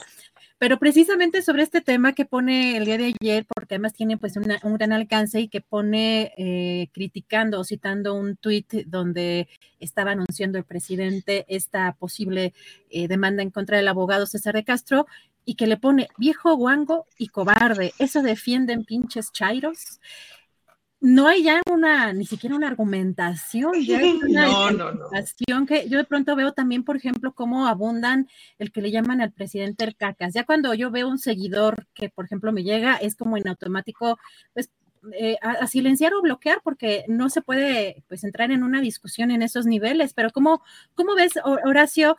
Pues no, no nada más esta posible demanda que está considerando el presidente, sino cómo está reaccionando pues eh, eh, la oposición en este caso. Mira, la, la oposición se va a reaccionar, va a reaccionar negativo a lo que el presidente haga, lo va a insultar, aunque, y, fíjate qué, importante lo que dijo hoy en la mañanera, ¿no? Esta modificación o esta ley que quiere modificar esta diputada de Morena para, para aumentar la multa a quien, eh, insulte, ¿no? Y, y, y, él dijo, se tiene que quitar, y claro que se tiene que quitar, en este país hay libertad de expresión, y oyendo a Ciro Gómez Leiva diciendo eh, ayer o antier, no me acuerdo si fue ayer, que, que la autora de, del Rey del Cash se fue de México porque, este, porque la perseguían. ¿Qué persecución va a haber aquí de periodistas? O sea, aquí puede decir cada, cada periodista o pues Marito Ponce, no sé qué tenga de periodista, pero bueno, ¿qué, qué, qué tiene que decir eh, Marito Ponce del presidente si ya no es con insultos o Chumel Torres o toda esta gente, o basarse en calumnias o basarse en, en los encabezados de los periódicos, todos tergiversados, o de los diarios este, de, de, circulación nacional, los llamados este, medios preponderantes o como les quieren llamar, donde finalmente lo único que hacen es calumniar y difamar, ¿no? O, no dan la nota como deberían de darla. Entonces, bueno, ¿qué, concluyo de esto? La oposición no tiene otra arma más que la difamación, la calumnia, el insulto, la injuria, porque no tiene nada, no tiene nada que ofrecer y no va a ofrecer nada aunque el calderonismo llegue otra vez, aunque García Luna sea exonerado y Calderón sea dijéramos, reivindicado porque pues no sabía nada o lo que sea, ¿no? Que finalmente pues haya su conciencia, haya la conciencia de todos. Como no se puede contar con la ley, para mí, ¿eh? no se puede contar con el sistema judicial en México por ese, esa decadencia tan terrible que tiene en su gran mayoría, con honrosas excepciones. Obviamente hay mucha gente que lo hace muy bien, pero pues todo lo que hacen mal el, sistema judicial, pues ensombrece lo bueno, ¿no? O sea, ensombrece lo, lo, lo positivo que hay. Sí hay muchas cosas positivas y me constan del sistema judicial, pero pues estas cosas de lo que se entera uno, ¿no? De las exoneraciones, de, en fin, bueno, ya, ya, ya sabemos, ¿no? La misma ministra de la Suprema Corte, etcétera, etcétera, ¿no? Bueno, lo que sea. No, eh, pues dices, híjole, el sistema judicial, no contamos con el sistema judicial, estamos inermes, estamos totales o absolutamente abandonados. Por eso, bueno, que dice López Obrador que el, la, la, la, reforma judicial no debe de venir de él, sino del propio sistema judicial. Ojalá que sea un conglomerado importante de jueces y magistrados y ministros que hagan que el sistema judicial en ese país el próximo sexenio cambie, ¿no? Y bueno, ¿qué puedo decir de todo esto de la demanda? Bueno, es una cuestión que atañe ya más a la ley de Estados Unidos y eh, Ebrard tiene que encontrar una, una, figura jurídica en la cual eh, se, se, pueda demandar o se pueda exigir, este, pues, resarcir ese daño moral que le hicieron al presidente en un juicio tan importante, hablando del presidente de México con falsedades y con calumnias, ya en un juicio de trascendencia que no para los gringos, que no para Estados Unidos, sí para los mexicanos y que se usó también por los medios de comunicación mexicanos para seguir difamando y calumniando. Entonces no tienen nada más que decir, calumnian y se aprovechan de cualquier cosa para poder realmente meter este cizaña y meter o más odio al pueblo que no ve medios alternativos y más desinformación, que precisamente eh, eh, su, su, treta de desinformar informando, ¿no? O, que es que informando, pues eh, puede darle resultados, sí, pero nosotros, quienes estamos al lado de gente que puede en un momento dado recurrir a otros medios, pues hacemos proselitismo y hacemos realmente hacemos una labor de difusión de todo lo que se hace en estos medios alternativos, ¿no? Que es, creo, creo que, que no son medios para nada que son tendenciosos en su gran mayoría y que cuando tienen algo como, el, como Astillero Informa o, u otros medios, finalmente sí tienen mucho que contribuir, ¿no? Porque también aquí en, en Astillero Informa también se, se, dice lo malo o lo que no está funcionando del gobierno, ¿no? Y lo cual me parece perfecto. Gracias, Horacio Franco. Ana Francis, ¿cómo ves? ¿Deberá el presidente presentar esta demanda en contra del abogado César de Castro? ¿Crees que tendría o está en estos momentos eh, ya empezando o iniciando alguna algún roce ya en las relaciones. Incluso llamó la atención, o a mí me llamó la atención, el, tweet que puso eh, Ken Salazar, el embajador de Estados Unidos en México el día de ayer, porque de alguna manera está felicitando, bueno, no de alguna manera, está abiertamente felicitando al gobierno de esta lucha eh, o esta, eh, pues estas estrategias en contra de pues el narcotráfico y el trabajo conjunto o estás destacando una serie de, de acciones. Ay, se nos fue, se nos fue Ana Francis. desapareció, desapareció, nos desaparecieron Ana Francis. Eh, bueno, en lo que en lo que entra, em, cambiamos de orden. Fernando, vamos a, a, a platicar pues quería eh, comentarles un poco sobre el tema del, INE, pues si ya estás listo para esta marcha, si el INE no te toca, si ya te habló Claudio X González, ya estás con tu ropita blanca y rosa. ¿Cómo ves todo este movimiento que está pasando, querido Fernando Rivero Calderón? Que estamos en la, salida ya de estos personajes, eh, sobre todo de los más, eh, de los que más han estado eh, en, esta batalla del INE no se toca, que es el presidente eh, del INE, Lorenzo Córdoba, y Ciro Murayama. ¿Cómo, cómo ves todo esto que está pasando? Bueno, eh, en, lo, en, lo, que regresan a Francis de la dimensión en la que paralela en la que seguramente se encuentra, yo nada más quisiera hacer un añadido que conecta con esto, porque ah, de algún modo, Adriana, estamos hablando del mismo tema y veníamos hablando de la injuria y de este, de este asunto que el presidente, bueno, siendo una propuesta de algún morenista este, palero, trasnochado por ahí, pues él dijo, no, yo no, no paso esto. Creo que, que este ambiente de donde la argumentación no existe y donde el recurso más frecuente y favorito de la derecha y de la oposición en general es pues la ofensa, la injuria.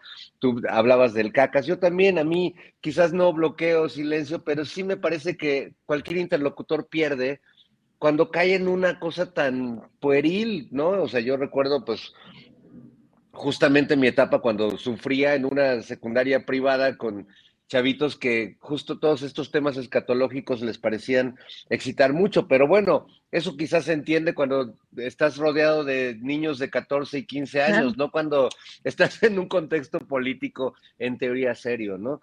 Entonces, bueno, creo que es un momento en el que es imposible querer frenar esa libertad de expresión excesiva quizás que vivimos en este momento, pero por otro lado también creo que es muy claro que la injuria hoy en día eh, es mucho más elocuente sobre quien la emite que sobre quien va dirigida. Eh, entonces a mí me, habla más eh, de de Chumel Torres cuando él habla de López Obrador que de López Obrador, o cuando escuchamos a Lili Telles, a Lili Telles o a Sandra Cuevas expresarse sobre, no sé, Claudia Sheinbaum, en realidad parece que, que, están haciendo un retrato, están haciendo una cuestión autobiográfica, hablando mal de los demás. Eh, y creo que pues eso nos ha vacunado un poco a, cierto sector de esta sociedad que ya sabemos que, que la injuria más bien describe al, al, que la emite en estos temas y más en un tiempo de tanto odio y de tanta provocación y de tantos alasraquis y, y Teres Vales.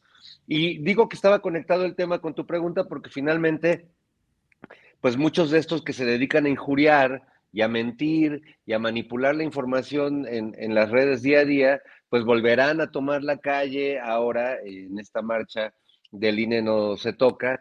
Eh, y bueno, pues no, no, no me ha tocado, lamentablemente, porque imagínate para un eh, escritor de comedia como yo, pues poder estar ahí en esas reuniones con Claudio y con, con Alasraki, con Tere Vale y con toda esta bola de, de personajes, pues para mí sería algo muy divertido, la verdad, pero este, pues es, es como, como un universo paralelo, literalmente, ¿no? Ellos se sienten que viven en una dictadura, ellos sienten que la democracia está realmente amenazada, ¿no? Como si no hubiera estado amenazada en este país las últimas décadas y hubiéramos sido víctimas de fraudes electorales eh, de muchas formas y, y, como si no hubiera toda una bibliografía y todo un lenguaje que habla de, de los mapaches y de las urnas embarazadas y etcétera eh, bueno, pues estos ahora ven amenazada la democracia y pues yo digo que se den, que, que, que vivan su sueño. Es como, como la isla de la fantasía, les digo, ya, ya, ya voy a hacer mi, mi, serie con, con este Monreal y con Tatú, ¿cómo se llama? Con Gibran. Gracias, querido Fernando. Oye, creo que Ana Francis, como que no se ve su cámara, no sé si nos escuchará. Ahí, ahí está, ahí viene, ahí viene, ahí viene, ahí viene. Bueno, ¿no te vemos? ¿No te vemos? Ana Francis, Tan guapa que está, tan hermosa que quedó. En el más allá, es que sí. Ay, sí me escuchan, pero no me ven. Sí te escuchamos. Pero no te no, vemos, pues no. dejen, dejen, vuelvo a entrar. Espérenme. bueno, en, en, lo que resolvemos ese detallito técnico que como uno batalla de pronto con estas cosas, ¿no? Pero Horacio, Horacio Franco, ¿cómo ves tú? En, bueno, no sé si quieras cerrar con algo del tema anterior de García sí, Luna. Sí, sí, mira, quiero, quiero contestarle a un, a, un, a un internauta de aquí que se llama Rayo McQueen que me está preguntando y pregunte que yo proponga tres reformas al sistema judicial. Yo no soy abogado, yo no soy más que un ciudadano aquí que tiene una voz ciudadana eh, eh, como artista, ¿no? Además, no me meto en, no, ya, ya, ya incursioné en la política cuando fui diputado constituyente y no me gustó y no lo vuelvo a hacer nunca más en mi vida. Y tampoco soy legislador y tampoco sé de leyes. Lo único que quiero es un sistema judicial que sea eficiente y que no sea corrupto nada más. Y para eso tiene que haber reformas judiciales. Entonces, a Rayo McQueen, le, le, no, no, yo no soy abogado, no tengo idea, pero no quiero que haya jueces corruptos que sean comprados por gente que tiene dinero y que son los que tienen todas las prebendas de la ley para poder eh, tener un juicio aparentemente justo que los libere de la cárcel, o, que haya gente que no tiene, que no tiene, que no está sentenciada desde hace años. Entonces ah, debe haber un sistema judicial desde adentro que todo eso, para que magistrados, jueces y todos sean nombrados verdaderamente por, por, por, o por el pueblo o por gente que verdaderamente sí va a tener una, una, una, una voz o una línea de conducta recta y honrada y que estén fiscalizándolos todo el tiempo y que se incurren en corrupción, que los metan a la cárcel. Eso es lo que queremos todos los ciudadanos. Yo no necesito proponer un, una reforma judicial porque no soy presidente, porque no soy ministro, porque no te pertenezco a nada de la ley, pero como veo que está la ley en este país, urge verdaderamente, de manera inminente y rápida, un cambio judicial en este país, un cambio en las prácticas judiciales de muchos de los, de los uh, integrantes del sistema judicial, porque estamos viendo que no funciona, nada más, al 100%. Como vuelvo a decir, hay mucha gente que sí está trabajando muy bien y creo que es una, un, porcentaje alto, pero pues como oímos en las noticias, como oímos en todo lo que pasa y, y todos nuestros, nuestros, este, nuestros allegados que tienen algún problema legal que dicen, no, no, mejor me, me, no meter a juzgados porque es un horror, ¿no? Desde los ministerios públicos hasta los jueces, el sistema judicial tiene que cambiar urgentemente o que reformarse. Gracias, Horacio Franco. Ahora sí regresamos con Ana Francis, a ver si ya nos escucha, porque ya, cerramos el tema. Cerramos contigo, Ana Francis, el tema de García Luna y te preguntaba sobre si consideras eh, que sea necesaria esta demanda que, está contemplando el presidente en contra del abogado de García Luna y qué implicaciones podría tener en, pues, en las relaciones, incluso diplomáticas. Pues yo pienso que sí es necesaria porque los gringos son, ya no debería decir gringos, ¿verdad? Porque es xenofóbico los estadounidenses, o digamos como que muchos personajes que representan esa cultura, híjole, son bien pelados con nosotros. Adriana, son desde mucha peladez contra el pueblo de México, contra, sí, contra el pueblo de México, contra el Estado mexicano. Además, según leí, el abogado después dijo que obviamente era mentira, es decir, no, ¿qué? Tiró hilo para sacarme cate, tiró hilo para ver si el, el el testigo entonces decía que sí era cierto y entonces eso servía para comprobar que todo lo que había dicho era mentira. O sea, ¿para qué? O lo que realmente pienso, que es que hubo ahí mano oscura para que hubo ahí mano sucia para que esta cierta persona preguntara eso. Y eso está terrible. Claro, como dice Fernando, pues es un abogado que defiende a García Luna, o sea, a saber cómo duerme. Yo sé que el derecho y que la defensa y todo el mundo tiene derecho a una defensa. Ay, pero yo siempre me pregunto, de veras, de veras, pero bueno, cada quien va a lo que se dedica. Em, entonces, pues eso es bien grave. A mí sí me parecería que el presidente debería de hacerlo y que eso debería de tener consecuencias, como la demanda que se puso contra las eh, contra las fábricas de armas, pues, ¿no? Es decir, que están fabricando armas específicas para los cárteles y lo saben. Eso no está bien, eso no es libre mercado, eso es yo no supe ni me enteré quién me compra. Eso no está bien. Y esas cosas deberían de tener consecuencias. Me parece que la libertad de comercio debería de, tener un límite, pues, ¿no? Y que la libertad de expresión, y eso ya lo sabemos, la libertad de expresión tiene límites y uno de los límites es justamente ese, donde difame, pues, ¿no? Gracias, Ana Francis. Eh, pues no sé si mm, abordamos, si les gustaría abordar el tema de lo que se viene el cambio de consejeros ya de manera más formal, em, la marcha del 20, ¿qué es de 26, no? El 26 de, 26 de este mes, si ya los convocó Claudia X González, eh, si ya tienen... Fernando va a ir, ya tiene su camiseta. su uniforme. Es que exactamente, querido Fer, esa, esa parte no me respondiste. Pero bueno, finalmente ya el día de ayer se dio a conocer este, este comité técnico que, bueno, sería el encargado de presentar estas cuartetas y para la sustitución de Lorenzo Córdoba, de Ciro Morayama, de eh, Adriana Favela y de Roberto eh, Gómez Saldaña, creo que se apellida Gómez Saldaña. Em, y el presidente hoy eh, le preguntan y lo primero que, dice es que tienen que ser lo opuesto a lo que a lo que están en, este momento. ¿Tú cómo ves, Fernando, pues esta defensa de estos personajes del INE y pues estas próximas, eh, pues estas próximas designaciones o elecciones a los consejeros en el INE? Bueno, pues sin duda van a ser muy importantes porque creo que tenemos muy claro que eh, cuando el presidente focaliza a veces este tema en, la figura de Ciro y de Lorenzo, en realidad está hablando de un grupo muy numeroso, no solo de consejeros, sino de personas cercanas al instituto, eh, al INE, que eh, comparten esta visión. pues yo creo que un poco elitista de, de nuestra democracia y un poco eh, pues como, como hemos visto, expresarse a los consejeros en general y como con esta, esta tesis de que pues la gente no, no tiene la democracia en sus genes y nosotros vinimos a, mostrárselas y nosotros sabemos lo que es eso y por eso pues nuestra chamba cuesta muy cara y ustedes no entienden eso porque no saben, ¿no? Eh, yo creo que va a ser muy sano que que se renueven esos cuadros, pero sí me preocupa porque finalmente son cuadros que se nombran entre ellos desde hace mucho tiempo y que tampoco son, no, se ven muy, muy permeables a la crítica pública. Están acostumbrados a vivir del aplauso de los medios a los que les pagan, eh, están acostumbrados a, tener este respaldo de los intelectuales que siempre escriben a favor de ellos en los, en los periódicos o editorializan en los programas de radio, de televisión, no están acostumbrados, curiosamente, pese a ser un instituto electoral, pues a tener mucho contacto con, con la gente o el pueblo, aunque les molesta mucho que se use la palabra el pueblo, ¿no?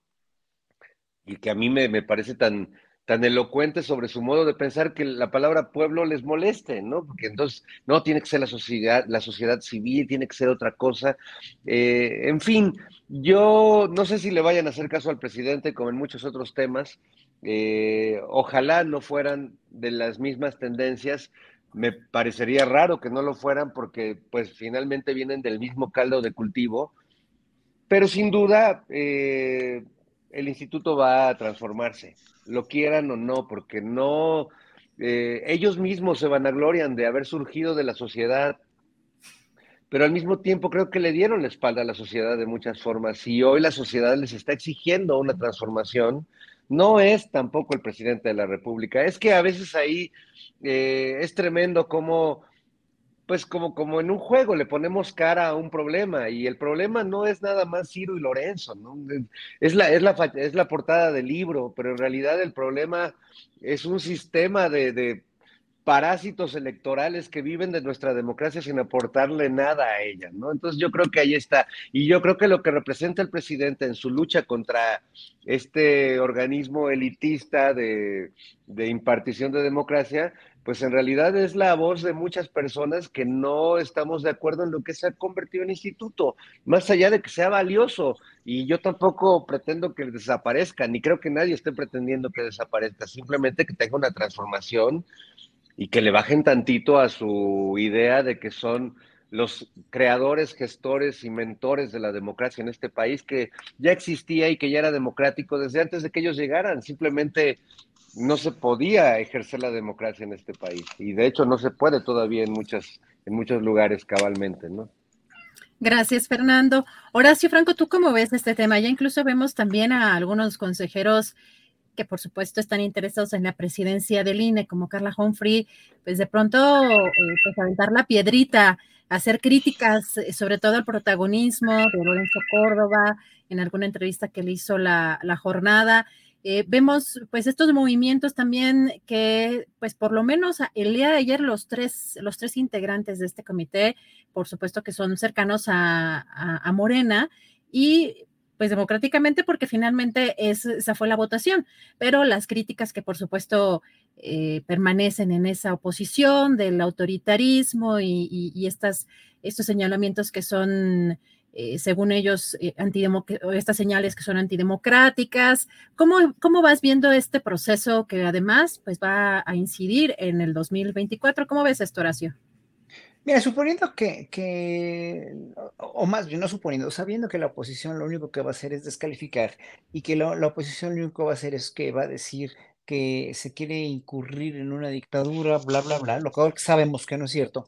Eh, sí, en un momento dado, lo que, lo que tiene que pasar en el INE, tiene que pasar en el sistema judicial, tiene que pasar en, en, en todos los sectores de este país, hasta, hasta en el sector cultural, es en verdad que ya México no se vea como un botín para intereses, ¿no? Lo que tiene que pasar en Morena, si, si no se ha aclarado lo de los libros de a tres mil pesos de Ricardo Monreal, ¿no? O sea, todo eso hace que, que finalmente, pues sí, ayer, ayer la senadora a la que, a la que los periodistas entrevistaron, que, escuché su entrevista, pues estaba muy sacada de onda porque ese, eso parece un boicot parece una cuestión, este, no sé, una, una cuestión de, sabotaje a, lo que tendría que ser este, aclarado, pues, ¿no? De que los libros a tres mil pesos del Senado.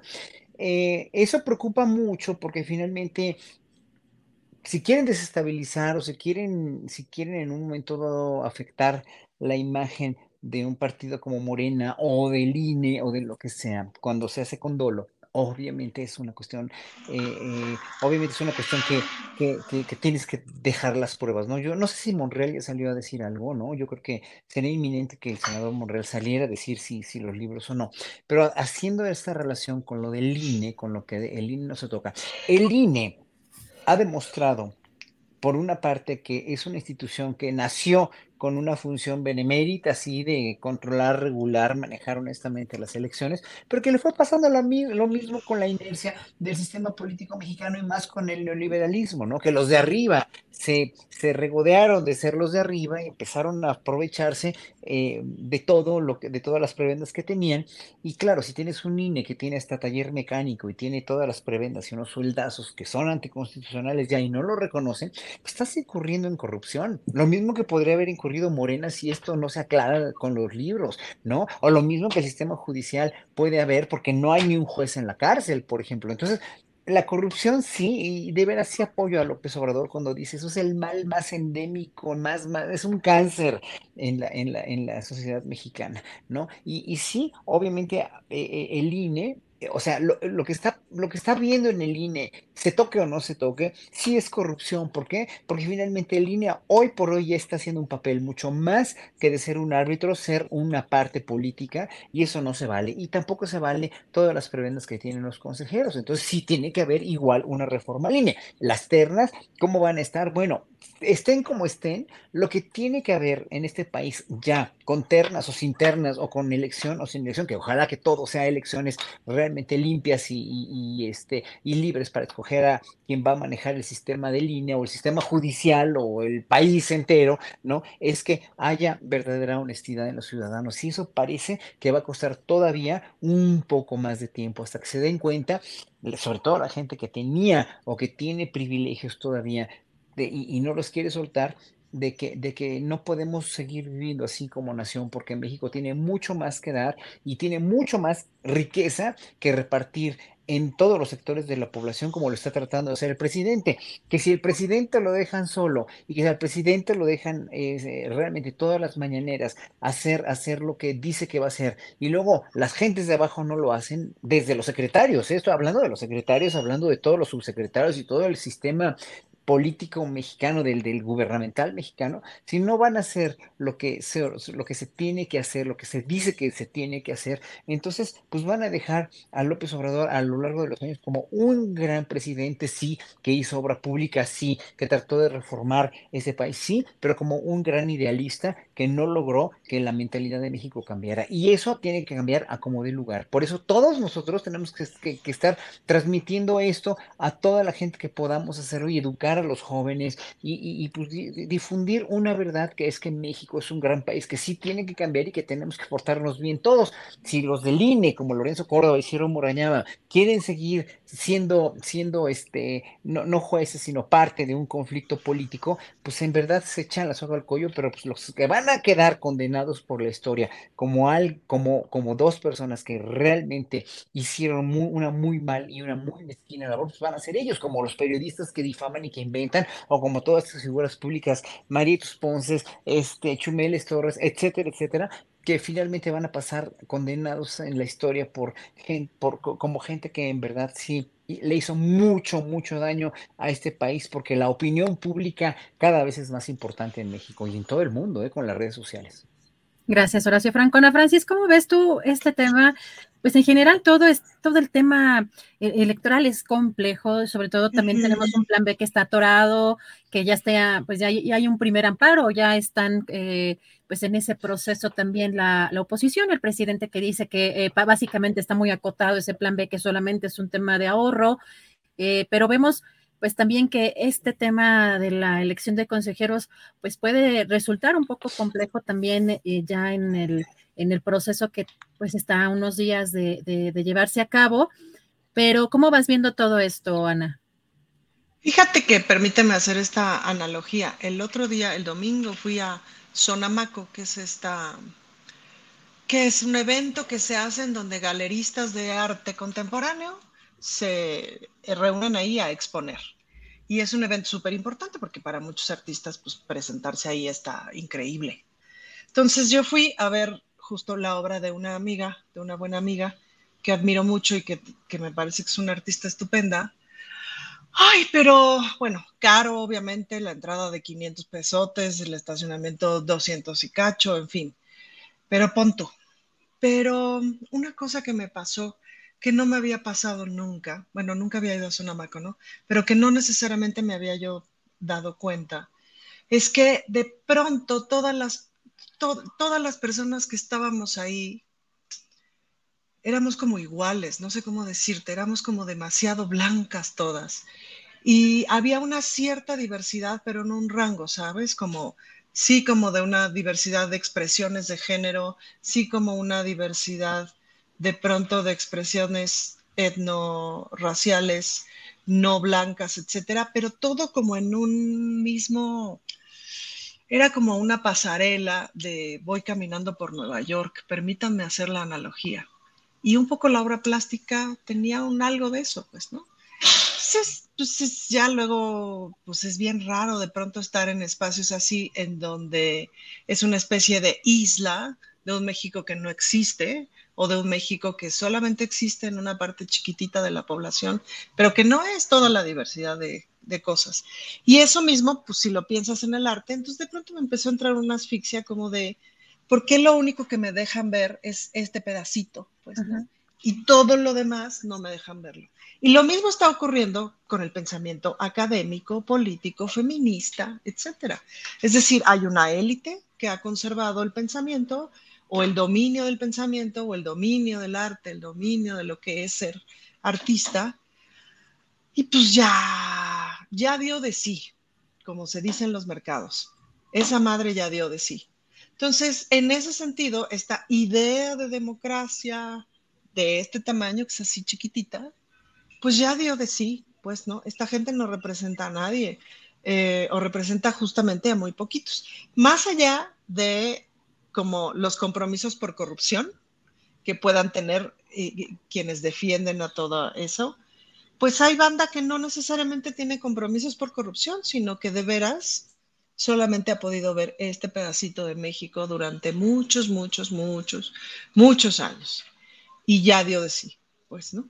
Em, entonces, ahí me parece como que el gran reto para todo de aquí en adelante todo lo que tiene que ver con el pensamiento, desde lo académico, desde lo social, todo lo que tiene que ver con la reflexión política, con la conversación, con la discusión, con las mesas de análisis, etcétera. El gran reto para todas nosotras, para todas nosotras las personas que de alguna de otra manera nos, nos dedicamos a la discusión pública, es el reto de la complejidad eh, y de justo abrir, abrir el panorama, pues, ¿no? Entonces, pues ojalá se aprueben cosas del plan B, porque sí tienen un espíritu ahorrador que no nos viene mal. Eh, y sí, me parece que urge un cambio de consejeros electorales diametralmente opuestos a lo que ahora tenemos. Me parece que Ciro y Lorenzo representan este pedacito, este pedacito blanco, correcto, eh, estudiado, con posgrado de colonial, no sé si me explico. Puf, que ya chole, aburren, ¿no? O sea, Ana Francis, por, por lo que estoy entendiendo, lo que, lo que nos dices es que el INE es como la zona maco de nuestra democracia. Gracias, Fernando Rivera Calderón, por resumir mis cinco minutos de quién sabe qué dije. Gracias, genio. pero todo, todo, pero todo El INE es la zona maco, güey, porque ese, pues sí, es una zonita, güeyes. Y si ustedes creen que eso es el arte contemporáneo, váyanse a la goma. Y si ustedes creen que eso es la democracia, váyanse a la goma. El país es más grande. Todo es más grande, es más amplio, es más diverso. Tiene más colores, tiene otros colores en la piel, carajo. Pero esa, esa, esa segregación de que estás hablando, que es un tipo de apartheid social que se da en todo el mundo, Ana Francis, me ha dado, pero es que en todo el mundo. claro, claro. O sea, ¿por qué no me dejan imaginar? O sea, ¿por qué te plantean un tipo de arte y entonces no imaginas todo lo demás? Pero, pero cuando estás con, comunidades, eh, por ejemplo, cuando estás con comunidades negras en Estados Unidos, afroamericanas, por ejemplo, tienen una, un valor, unos valores artísticos impresionantes que no siempre comparten con los blancos, por ejemplo, y todavía sigue siendo así. Si tú vas a una orquesta sinfónica gringa, una, eh, o sea, de, de, de, todo el público, no hay un solo afroamericano, por ejemplo, ¿viste? Pero, lo gringo, pero ojo, pero lo gringo, es, lo gringo. Pero en Sudáfrica, en Sudáfrica igual. En, Sudáfrica latinoamericano no tiene nada que ver con lo afrodescendiente este, gringo. Son cosas bien distintas. Pero, no, no, pero en Europa es lo mismo. En Europa es lo mismo. O sea, el, el, el arte. Pero justamente ese es mi punto, Horacio. El norte ha colonizado no solamente la idea de democracia, la idea de estética, la idea de arte. Y eso es lo que, o sea, una de las cosas que desde mi perspectiva está ocurriendo en este país es por lo menos una lucha de muchos de romper esa pared, carajo, para ver qué hay detrás. Mira, cuando, cuando hubo, cuando hubo esto de, cuando ha habido los, las dos exposiciones de original en, el, en Los Pinos, y es uno de los enormes aciertos de Alejandro Frausto, de poner a los indígenas, a todos los, los, los, los, artistas, que yo no les llamo artesanos ya, sino artistas de ropa y de, de, de, de todo, de, de, cuestiones de, de textil indígena, y los han, y los han puesto a, a, a exponer eh, a todos en conjunto en Los Pinos y luego hacen un desfile de modas donde, donde, donde yo incluso tuve el, privilegio también de modelar y de tocar en una pasarela, ¿no? Y donde después los modelos íbamos todos del brazo de los creadores, porque son los creadores artistas mm. indígenas, y que todo el mundo acabamos chillando así de la emoción de que el arte indígena de este país se, se le dé un trato de dignidad se le un trato de dignidad. O cuando ves a los niños. Justicia poética, Horacio. El dinero que se ponía en Sonamaco es justo con lo que se paga original. Esto lo supe porque me lo chismearon en la última vez de original. Ajá, ¿en qué se usa?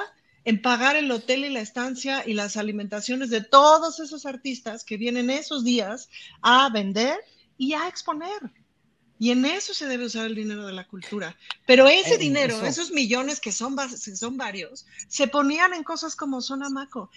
Y perdón, todo bien, me cae que todo bien con que exista Sonamaco. Yo soy la que no tiene que volver a ir. Pero el dinero público no tiene que estar ahí. A eso es a lo que me refiero. Pero, debe ser, o sea, el dinero, o sea, en una democracia igualitaria, que, es una utopía, además todavía, se debe poner dinero en todo, proporcionalmente hablando, si hubiera un reparto en, en las artes. Proporcionalmente hablando de la necesidad. E-, equitativo, que, que, eso se hace en muy pocos países del mundo, porque finalmente en muy pocos países del mundo existe una, un, de veras, ¿eh? una igualdad total y absoluta que es Pero una, política pública que no se enfoque en dejar ver lo que nunca se ve, una política democrática que no se enfoque en que la democracia llegue hasta donde no llega, pues entonces estamos del Claro, claro, claro, por eso Porque yo, eso, o sea, por eso es importante que estos señores se retiren del, o sea, se retiren del tanto poder, no que se retiren, que hagan lo que se les dé la gana con su vida. Queridos, pero no que su voz sea primordial. Espérate. Nos quedan tres minutitos, perdón, nos quedan tres minutitos. No los quiero interrumpir porque está re bueno y la idea es que, por supuesto, haya interacción, pero nos quedan tres minutitos para cada uno para cada uno para cerrar eh, Canal 22, porque ya saben que ahí sí nos mochan. Entonces, ahí, sí, ahí sí entra el corte comercial, no, no por otra cosa. Em, ya ya se, me, se me había olvidado el, orden. Fernando Rivera Calderón, eh, ¿con qué cerrarías? Eh, yo quisiera cerrar mostrándole al público de Canal 22 un dibujo que hice de Julio Astillero. Ah. Julio, está padrísimo. camisa. Tienes talento, este, ¿eh? Rivera Calderón. Mucho. Sí se parece. Porque lo hice, lo hice de oídas, así que este, nada más para mandarle un saludo y desearle suerte, oh. eh, porque siempre está increíble eh, y, creo que todos los que, Adriana lo sabes, hacer periodismo a ras de suelo, ir a, reportear. Eh, a, mí me tocó una, ser parte de una generación de, reporteros que todavía no existía Internet como tal. Me tocó que naciera un poco es eh, el Internet, pero que cuando tenías que reportear algo, pues tenías que ir a los lugares, ¿no? Y creo que esa premisa sigue siendo válida para todos los periodistas, aunque muchos creen que reportear pues simplemente es googlear eh, lo que te interesa. Y siempre celebro que un periodista tenga eh, la disposición, la voluntad y el amor por su profesión como para ir al lugar, preguntar a las personas reales, acudir a las fuentes, investigar, eh, es un oficio hermoso que últimamente y más ante el, juicio a García Luna y la defensa que muchos periodistas han hecho de él y la duda sistemática que han puesto en la culpabilidad, eh, pues creo que hay que reivindicar el buen periodismo, que se vaya que se ha hecho y vaya que lo de García Luna desde los tiempos de él había periodistas valientes que lograron denunciarlo y bueno, y personas del ejército y personas que tenían que ver con los temas de seguridad. Eh, y bueno, pues yo, yo me quedo con eso, en medio de tanta, de, ese tema que no sabemos en qué va a acabar, me quedo con, con el buen periodismo que nos permite acercarnos a los temas de otra manera, más allá de los dibujitos que nos manden de lo que está pasando ahí en esa corte. Gracias, Fernando. 30 segundos nos quedan. Horacio Franco, ¿con qué cerrarías la mesa para el 22?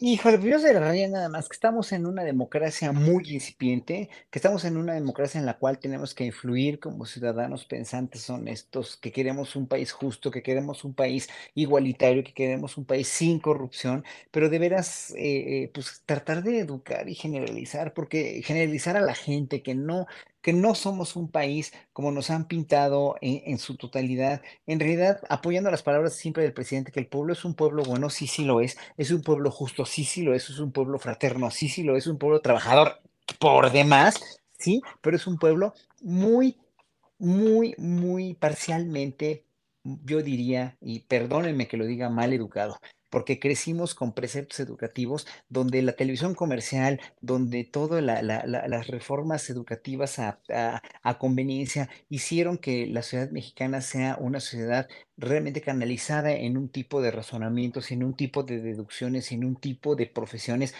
aspiracionistas muy generalizantemente muy convenientes para el neoliberalismo hoy por hoy, pero que pues esto apenas empieza y que aparte de que apenas empieza, somos nosotros los que estamos más mayorcitos que tenemos que empezar a realmente hacer esa difusión proselitista de que este país sí es así, sí es un gran país, pero que debemos educar, educar, educar, educar y más educar. Y este gobierno es tiene que tener la misión más, más fundamental de, ver a la educación, no como la educación pública nada más, sino como una educación en general. Y lo está haciendo Andrés Manuel sí con las mañaneras en muchos sentidos y, y lo hace, pero se necesita mucha más difusión de todo eso a partir de nosotros.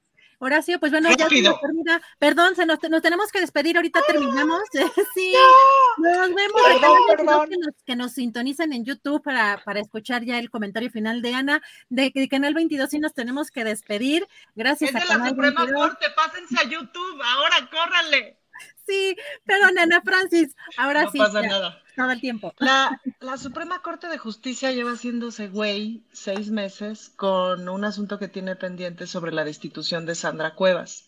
Pero rapidito, rapidito opinó sobre retirar el registro de agresores sexuales.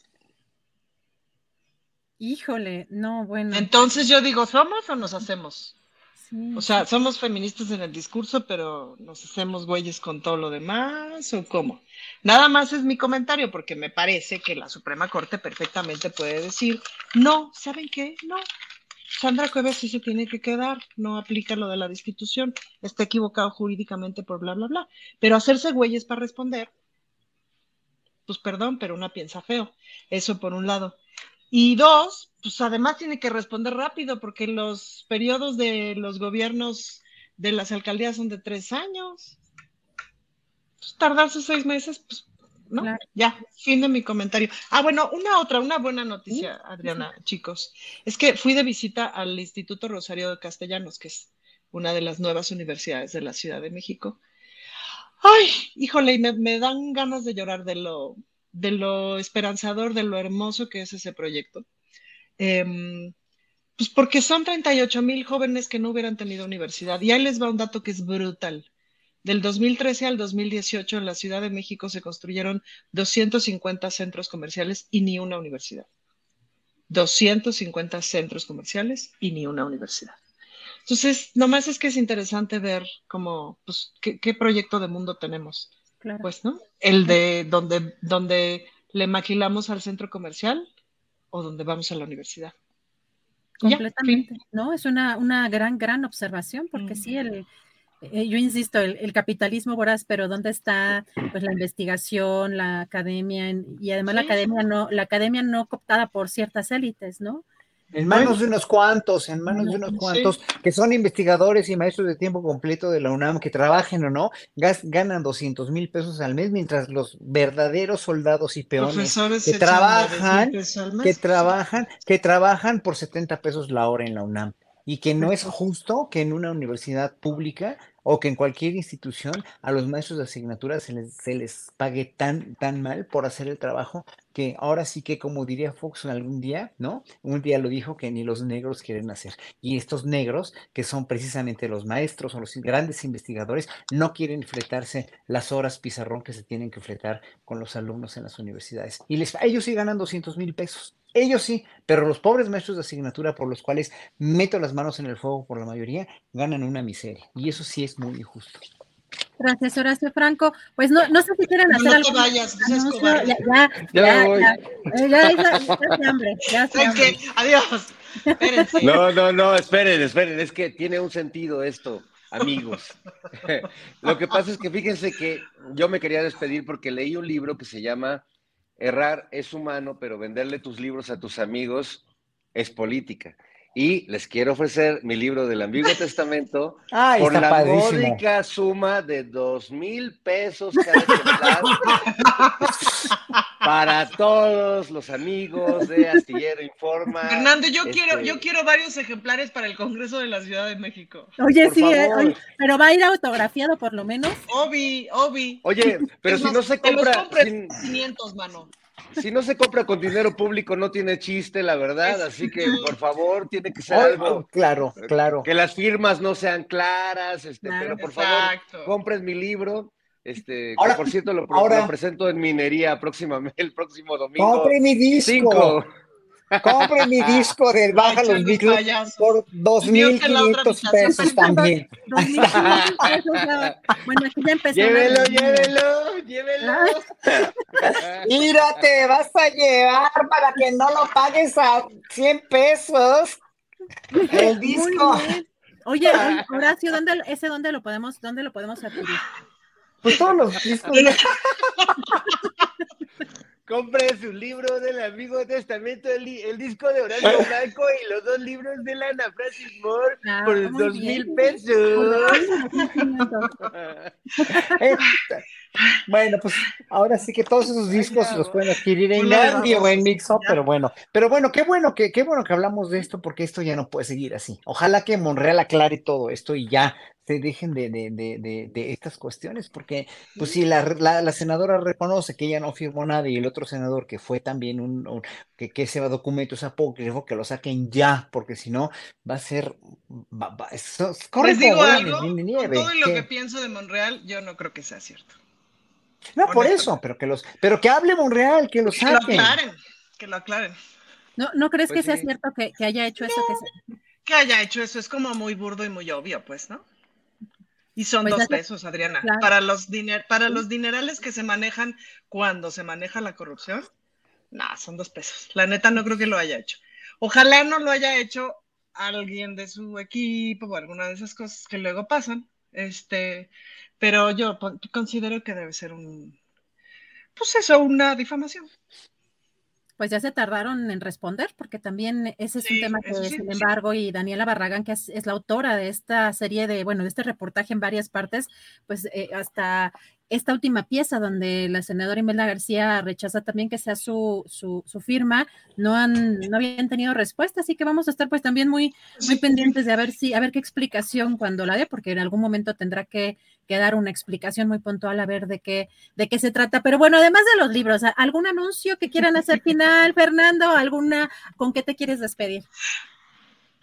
Este, bueno, pues nada, eh, ha sido eh, un programa muy, muy bonito, Adriana. Este, siempre es padre también tenerte a ti como interlocutora, me, me encanta. Y bueno, pues hoy, hoy en la noche hay, hay dos eventos padres. Uno, para quienes puedan salir, hoy se presenta en el Metropolitan una banda increíble México-Argentina que se llama Paté de Foie, de la que yo soy muy fan y amigo. Y no, no. bueno, los que tengan oportunidad, Adorados. láncense. Adorados Son amigos. máximo. son lo máximo. Y esta noche también inicia la segunda temporada de eh, el programa de El Mastuerzo, cuando vienes a cantar a la casa en nuestra televisión pública mexicana. Eh, y bueno, eh, yo voy a estar como padrino de esta segunda temporada. Ándale. Entonces, bueno, pues me dará mucho gusto, mucho gusto saludarlos por ahí. Eh, y bueno, pues eh, es un programa muy interesante con músicos de todo, de, de todas las este, dimensiones, así que me encantará poder compartir ahí mis rolas. Están cordialmente invitados. Muchas gracias, Fernando Rivera Calderoni. Horacio Franco, muchas gracias. ¿Con qué cierras? Pues nada, damos un saludo a todo el público que está muy entusiasta y este, y, y bueno, pues no dejen de, de seguir las, las, las andanzas del topoderoso que aquí está. Que, ojalá que nos salve y que estemos, estemos, estemos realmente pendientes de qué cuáles son las conclusiones de, del juicio de García Luna que nos tiene de veras, con, de veras sin, casi sin dormir. Sí, Ana Francis, gracias, Horacio Franco. Ana Francis, además de que acá muy chuleada, porque los comentarios guapísima. Eh, Muchas Ana gracias. Francis, Me voy a opinar más seguido, lo prometo.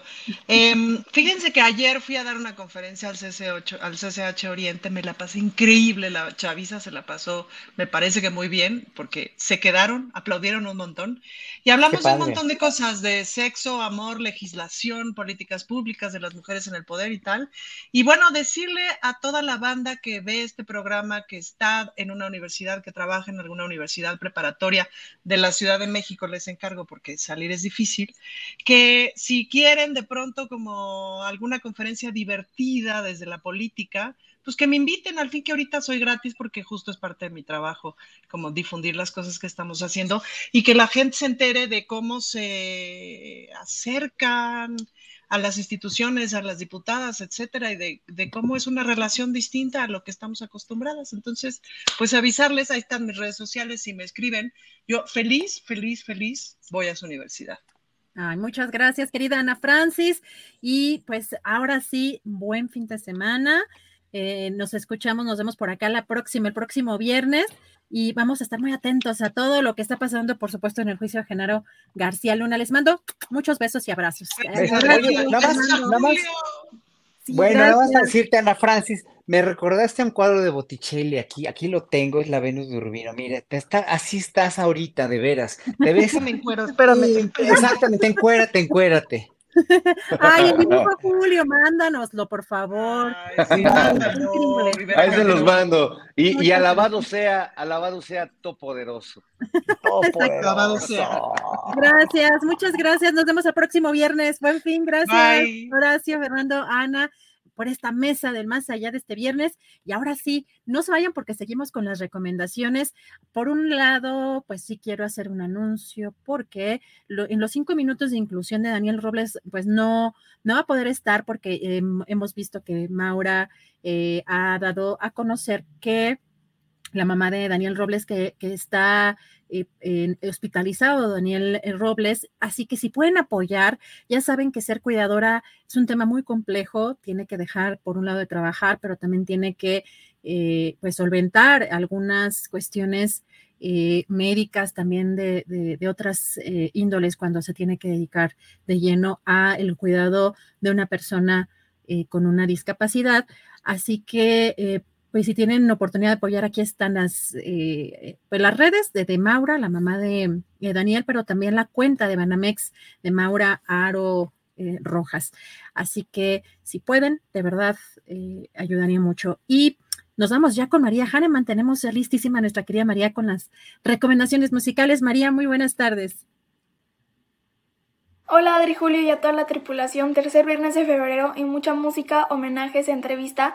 Y arranco con la segunda presentación de esta semana de la Orquesta Sinfónica del Instituto Politécnico, mañana a la una de la tarde con un programa hermoso, la obertura Ruslan y Ludmila de Glinka, la Sinfonía 4 de Tchaikovsky, pero sobre todo la Rapsodia sobre un tema de Paganini de Rachmaninoff, una obra para piano y orquesta preciosa al piano con el maestro Mauricio Nader bajo la dirección de Enrique Barrios. Es entrada libre en el auditorio Alejo Peralta del Centro Cultural Jaime Torres Bodet.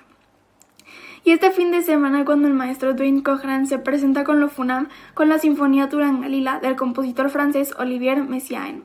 Sala Nezahualcóyotl mañana 8 de la noche y el domingo 12 del día. Y si quieren ir al ensayo abierto, es mañana a las 10 de la mañana y el acceso es a las 9.30.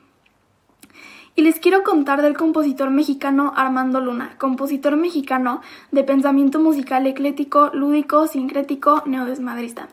barrocamente clásico y medievalmente contemporáneo. Alumno de Mario Lavista, maestría en Pittsburgh y sus obras han sido interpretadas en diversos foros nacionales e internacionales, tales como el Festival Cervantino y World Music Days, por reconocidos intérpretes y orquestas. Y tenemos a Fabiola Arellano Jiménez, quien junto con otros músicos, amigos y familiares del maestro Luna, se han propuesto a rescatar, promover y tocar su música. Fabiola, muchísimas gracias por tu tiempo. Bienvenida a Astillero Informa. Ah, muchas gracias, qué bueno que coincidimos. Cuéntanos este concierto en homenaje al maestro Luna. Mira, se llama Desfiguro, Sonatas y Desgarriates y se va a llevar a cabo el día 21 y 22 de febrero en Córdoba 14, Roma Norte, en la Ciudad de México. Ahí es el Círculo Cubano de México, junto con Zun, Jungla Insular y Fiasco Producciones.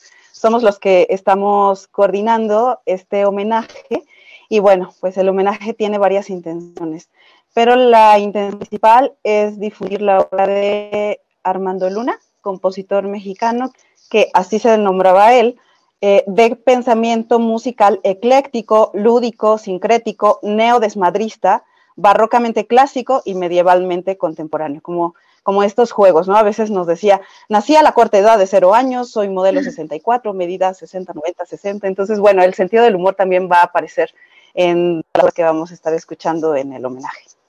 Ok, eh, y si queremos saber más de la obra del maestro Luna, ¿en dónde lo podemos escuchar? En YouTube, ahí hay bastante obra que se ha ido subiendo a través de los intérpretes y también en su blog, eh, simplemente ingresando en algún buscador, Armando Luna Ponce, y ahí ya podemos conocer un poquito más de su obra. Ok, perfecto. Pues muchas gracias por lo que hacen por la música. El maestro es sin duda uno de los mejores compositores del país. Ay, con mucho gusto y mucho cariño.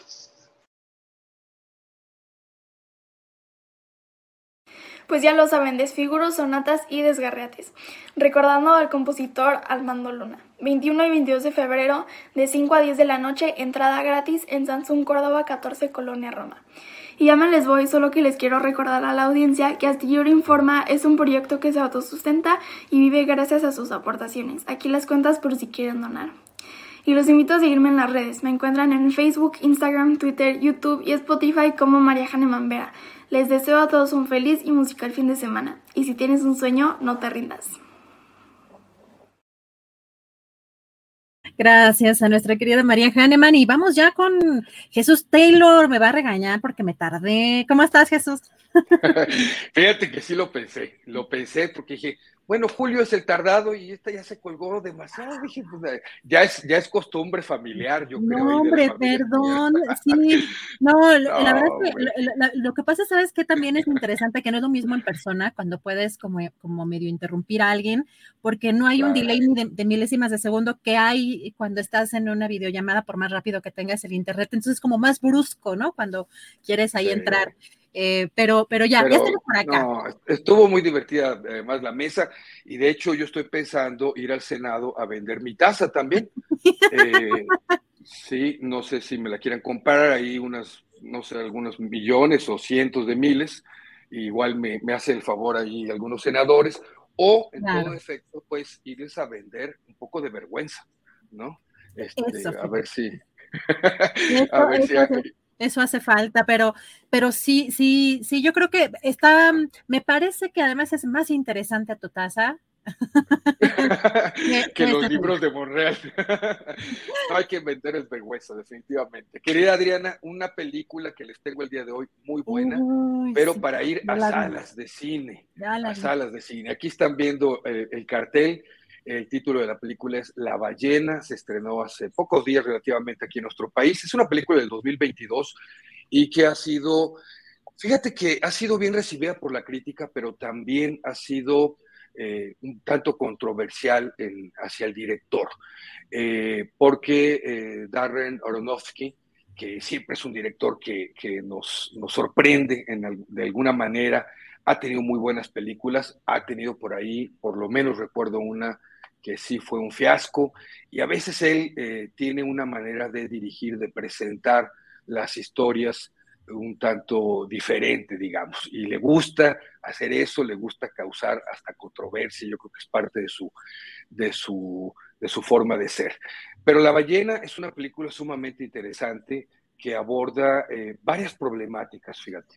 Eh, de entrada, obviamente, lo que más impacta es la obesidad mórbida, extrema, diría yo, que tiene este hombre que se llama Charlie, eh, que, pues, según los datos, cerca de 270 o tal vez un poco más de kilos.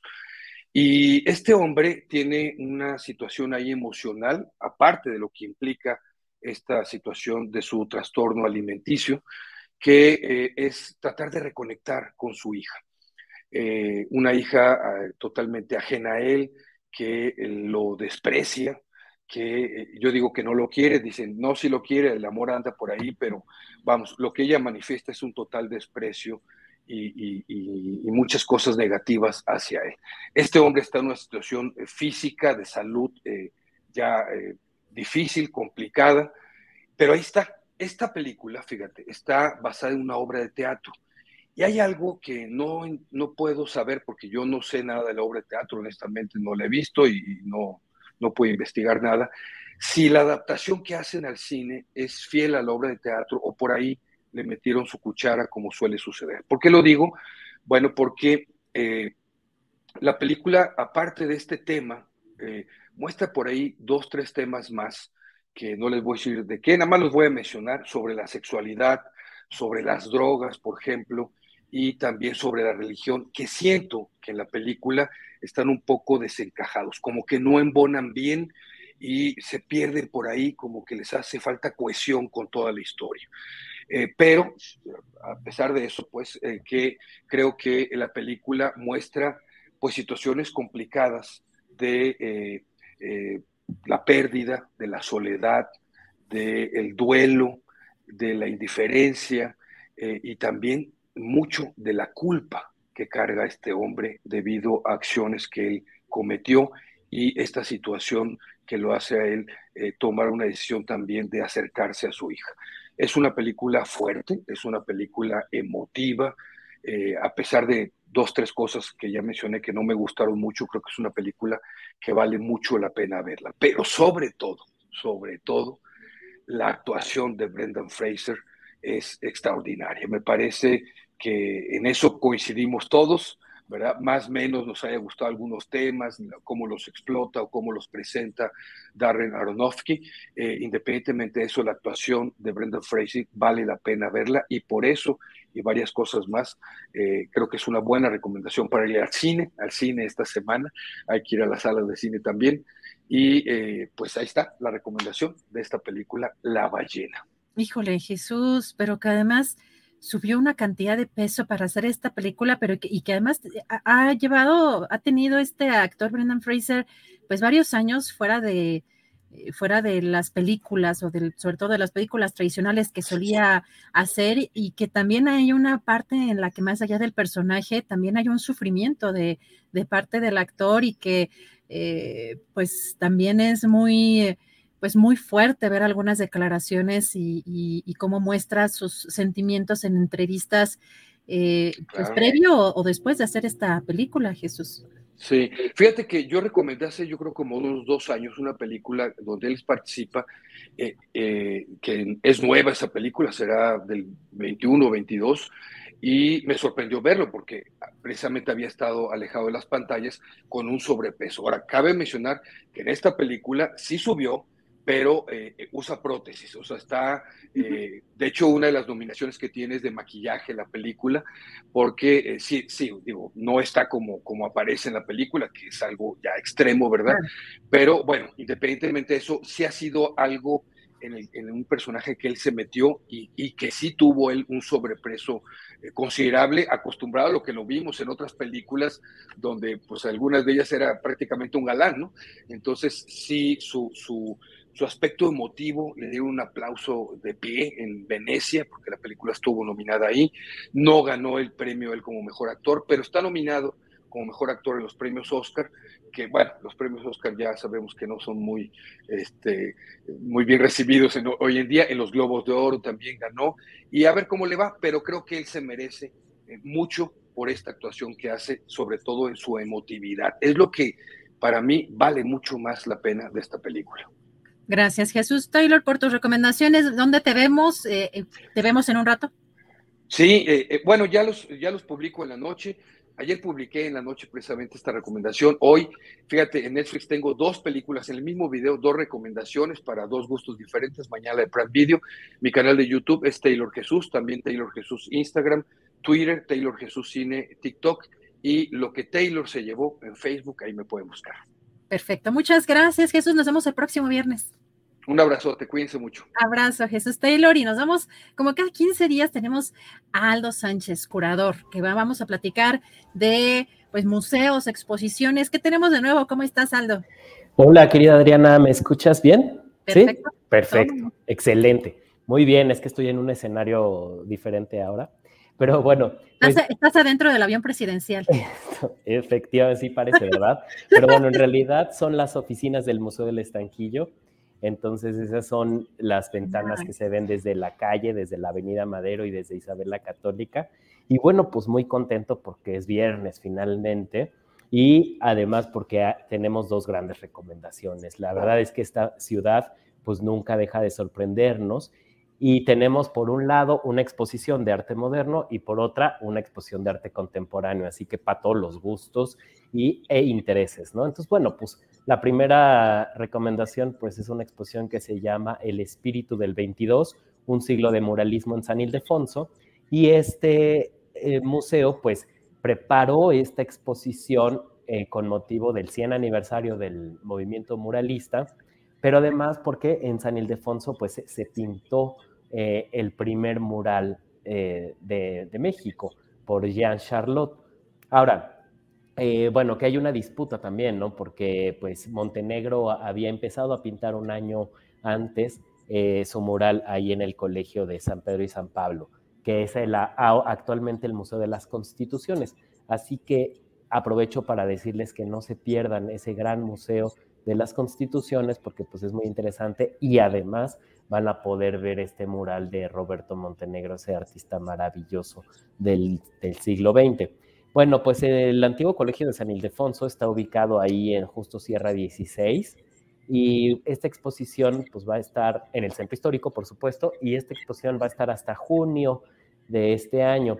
Son 246 piezas que eh, pues nos muestran los primeros bocetos y los primeros eh, dibujos eh, de los murales que ahí están presentes en, esa, en ese recinto y que son pues de artistas como Diego Rivera, por supuesto, pero también Fernando Leal, Jean Charlotte, Fermín Revueltas, Ramón Alba de la Canal, José Clemente Orozco y David Alfaro Siqueiros. Todos estos artistas están, este, tienen murales en este, en este museo em, y que recordemos que todo esto empieza en 1922 cuando era el, la Escuela Nacional Preparatoria y pues el crédito por supuesto también se lo debemos a José Vasconcelos quien invita a estos artistas a que hagan alguna propuesta y, esto, y la propuesta pues fue decorar los muros de esta Escuela Nacional Preparatoria. Así que, em, por otro lado, la exposición también se acompaña de un libro que publica el Instituto de Investigaciones Estéticas de la UNAM junto con San Ildefonso, que lleva el mismo título, El Espíritu del 22, y que incluye pues, textos de académicos como Sandra Cetina, Irene Herner o Renato González Melo, ¿no?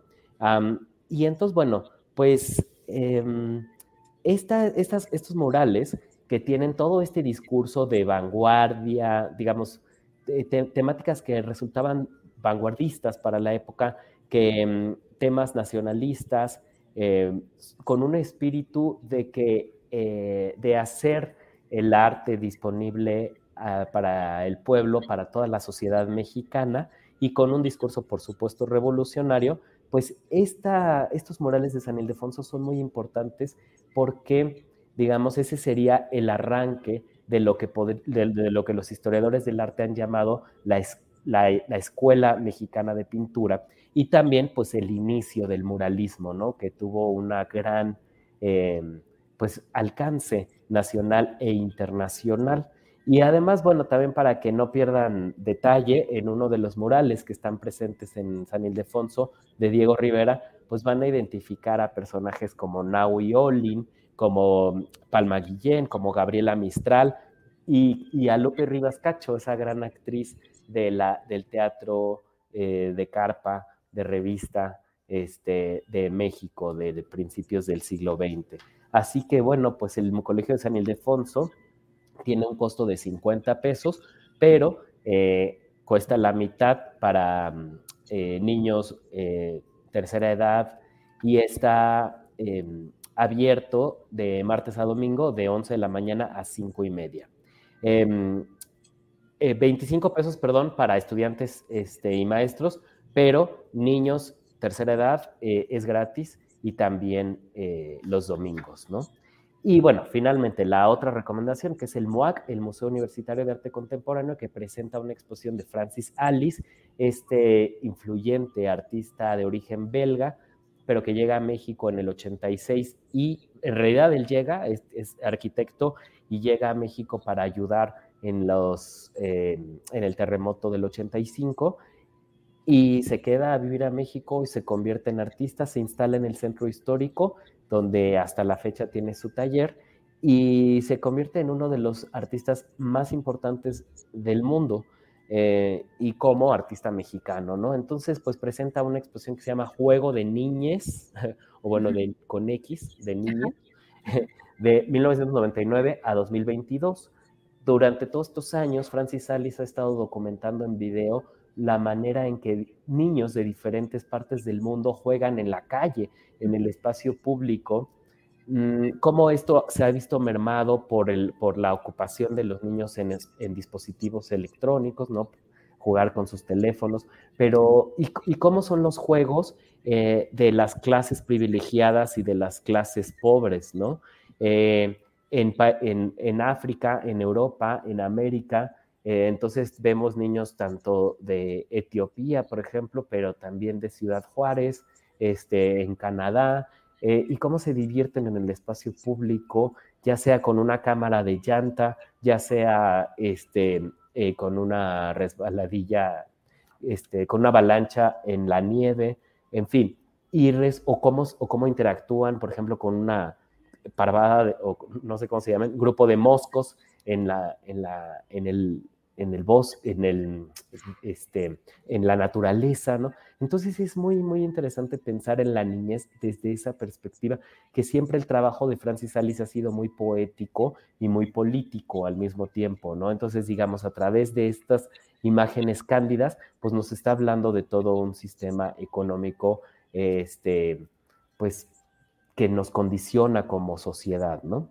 Y esas son las recomendaciones, querida Adriana. El MOAC pues está en el Centro Cultural Universitario, eh, Secult, para que este, nostálgicos como yo. Y este, pueden llegar en el Metrobús em, que los deja en la puerta, en el Centro Cultural Universitario, y pues está abierto de mm, domingo, de lunes, lunes y martes está cerrado, entonces está abierto de miércoles a domingo cuesta 40 eh, pesos, pero los domingos cuesta 20 pesos y también para estudiantes y maestros. Oye, qué bonita historia de Francis Alice, de este artista de origen belga, la verdad qué bonita, qué bonita historia. Eh, yo no lo conocía, la verdad, pero sí, voy a ir, se me antoja mucho, la verdad, esta, esta recomendación. Y además también increíble que sean tan accesibles los precios. La mayoría en algunos días son gratuitos, en algunos países también, pero eh, particularmente aquí en México es bastante accesible eh, el tema de la, de la, entrada a los museos cuando tienen costo, así que hay que, hay que aprovechar. Pues muchas gracias, Aldo. No, gracias a ti. Definitivamente uno no extraña, por ejemplo, los 25 dólares que cuesta entrar al ¿no? Al Whitney Museum en Nueva York, etc. Yo debo decir que tuve el privilegio de ver esta exposición de juego de niños en Venecia durante la Bienal. Este, estuvo como parte del pabellón belga, porque, bueno, pues es artista belga y mexicano. Y bueno, es una exposición que vale muchísimo la pena. Así que, pues, vayan a la UNAM y a San Ildefonso. Gracias, Aldo. Pues nos vemos en 15 días con más recomendaciones. Buen fin de semana. Gracias a ti, querida Adriana. Gracias, Aldo Sánchez pues ya tenemos estas dos recomendaciones. Hay que aprovechar porque sí, efectivamente aquí son más accesibles para todos, eh, la entrada a los museos, para el acceso a la cultura. Y bueno, finalmente vamos a poner este tweet porque ya tenemos buenas noticias de nuestro querido Daniel Robles. Dice aquí, bueno, si lo puedes hacer un poco más grande, Andrés, porque no alcanzo a leer, así de un poco más, más. Ahí está bien. Pues fíjense que eh, buenas noticias porque eh, ya nuestro querido Daniel Robles nos dice, amigos, la libre. Se me volvió el color, el ánimo y sobre todo tengo mucha hambre. Esa es muy buena noticia. Aún estaré uno o dos días aquí, pero ya pasó lo peor. Gracias por todos sus mensajes y su apoyo. Todos me llegaron. La próxima semana sí habrá choro mareador y tenemos una foto bellísima de Daniel Robles sonriendo. Ya pasó aparentemente la parte más eh, crítica o eh, tiene también, bueno, acá ya tenemos, está viéndonos, está viendo el programa, querido Daniel, desde allá. Eh, pues muchas gracias, presente, dice eh, parte de la tripulación, astillero, informa nuestro querido Daniel Robles y dice, mi filete con tocino y champiñones, nuestra, la comida que está, la comida que está allá eh, por degustar, Daniel Robles. Pues vamos a estar muy atentos a, eh, pues ya que se recupere plenamente Daniel Robles. Un fuerte abrazo a los dos, a Mauraro también. Y si tienen posibilidades de aportar, por favor, si puedes poner, eh, Andrés, otra vez nada más para cerrar ya la, esta imagen en donde está la cuenta de, de Maura porque finalmente el, el, cuidar a una persona pues implica muchas cosas y entre otras pues muchos gastos, pero también eh, pues hay que considerar que Maura no puede trabajar o deja de trabajar en tanto está cuidando ah, de manera permanente o en esta situación a nuestro querido Daniel. Así que si pueden apoyar, de verdad eso eh, puede ayudar muchísimo. Y terminamos por hoy el programa, pero les recuerdo que este fin de semana Julio Astillero está eh, o va a estar en Topolobampo, en la Bahía de Huira. Eh, respondiendo a esta invitación que hizo el gobernador tradicional. Vamos a ver qué noticias eh, nos trae en este recorrido que va a ser por este lugar donde están construyendo esta planta de amoníaco. Y por lo pronto, buen fin de semana, ya huele a sopita. Ahora sí, que pasen una linda tarde y nos vemos por acá el lunes. Buen fin de semana.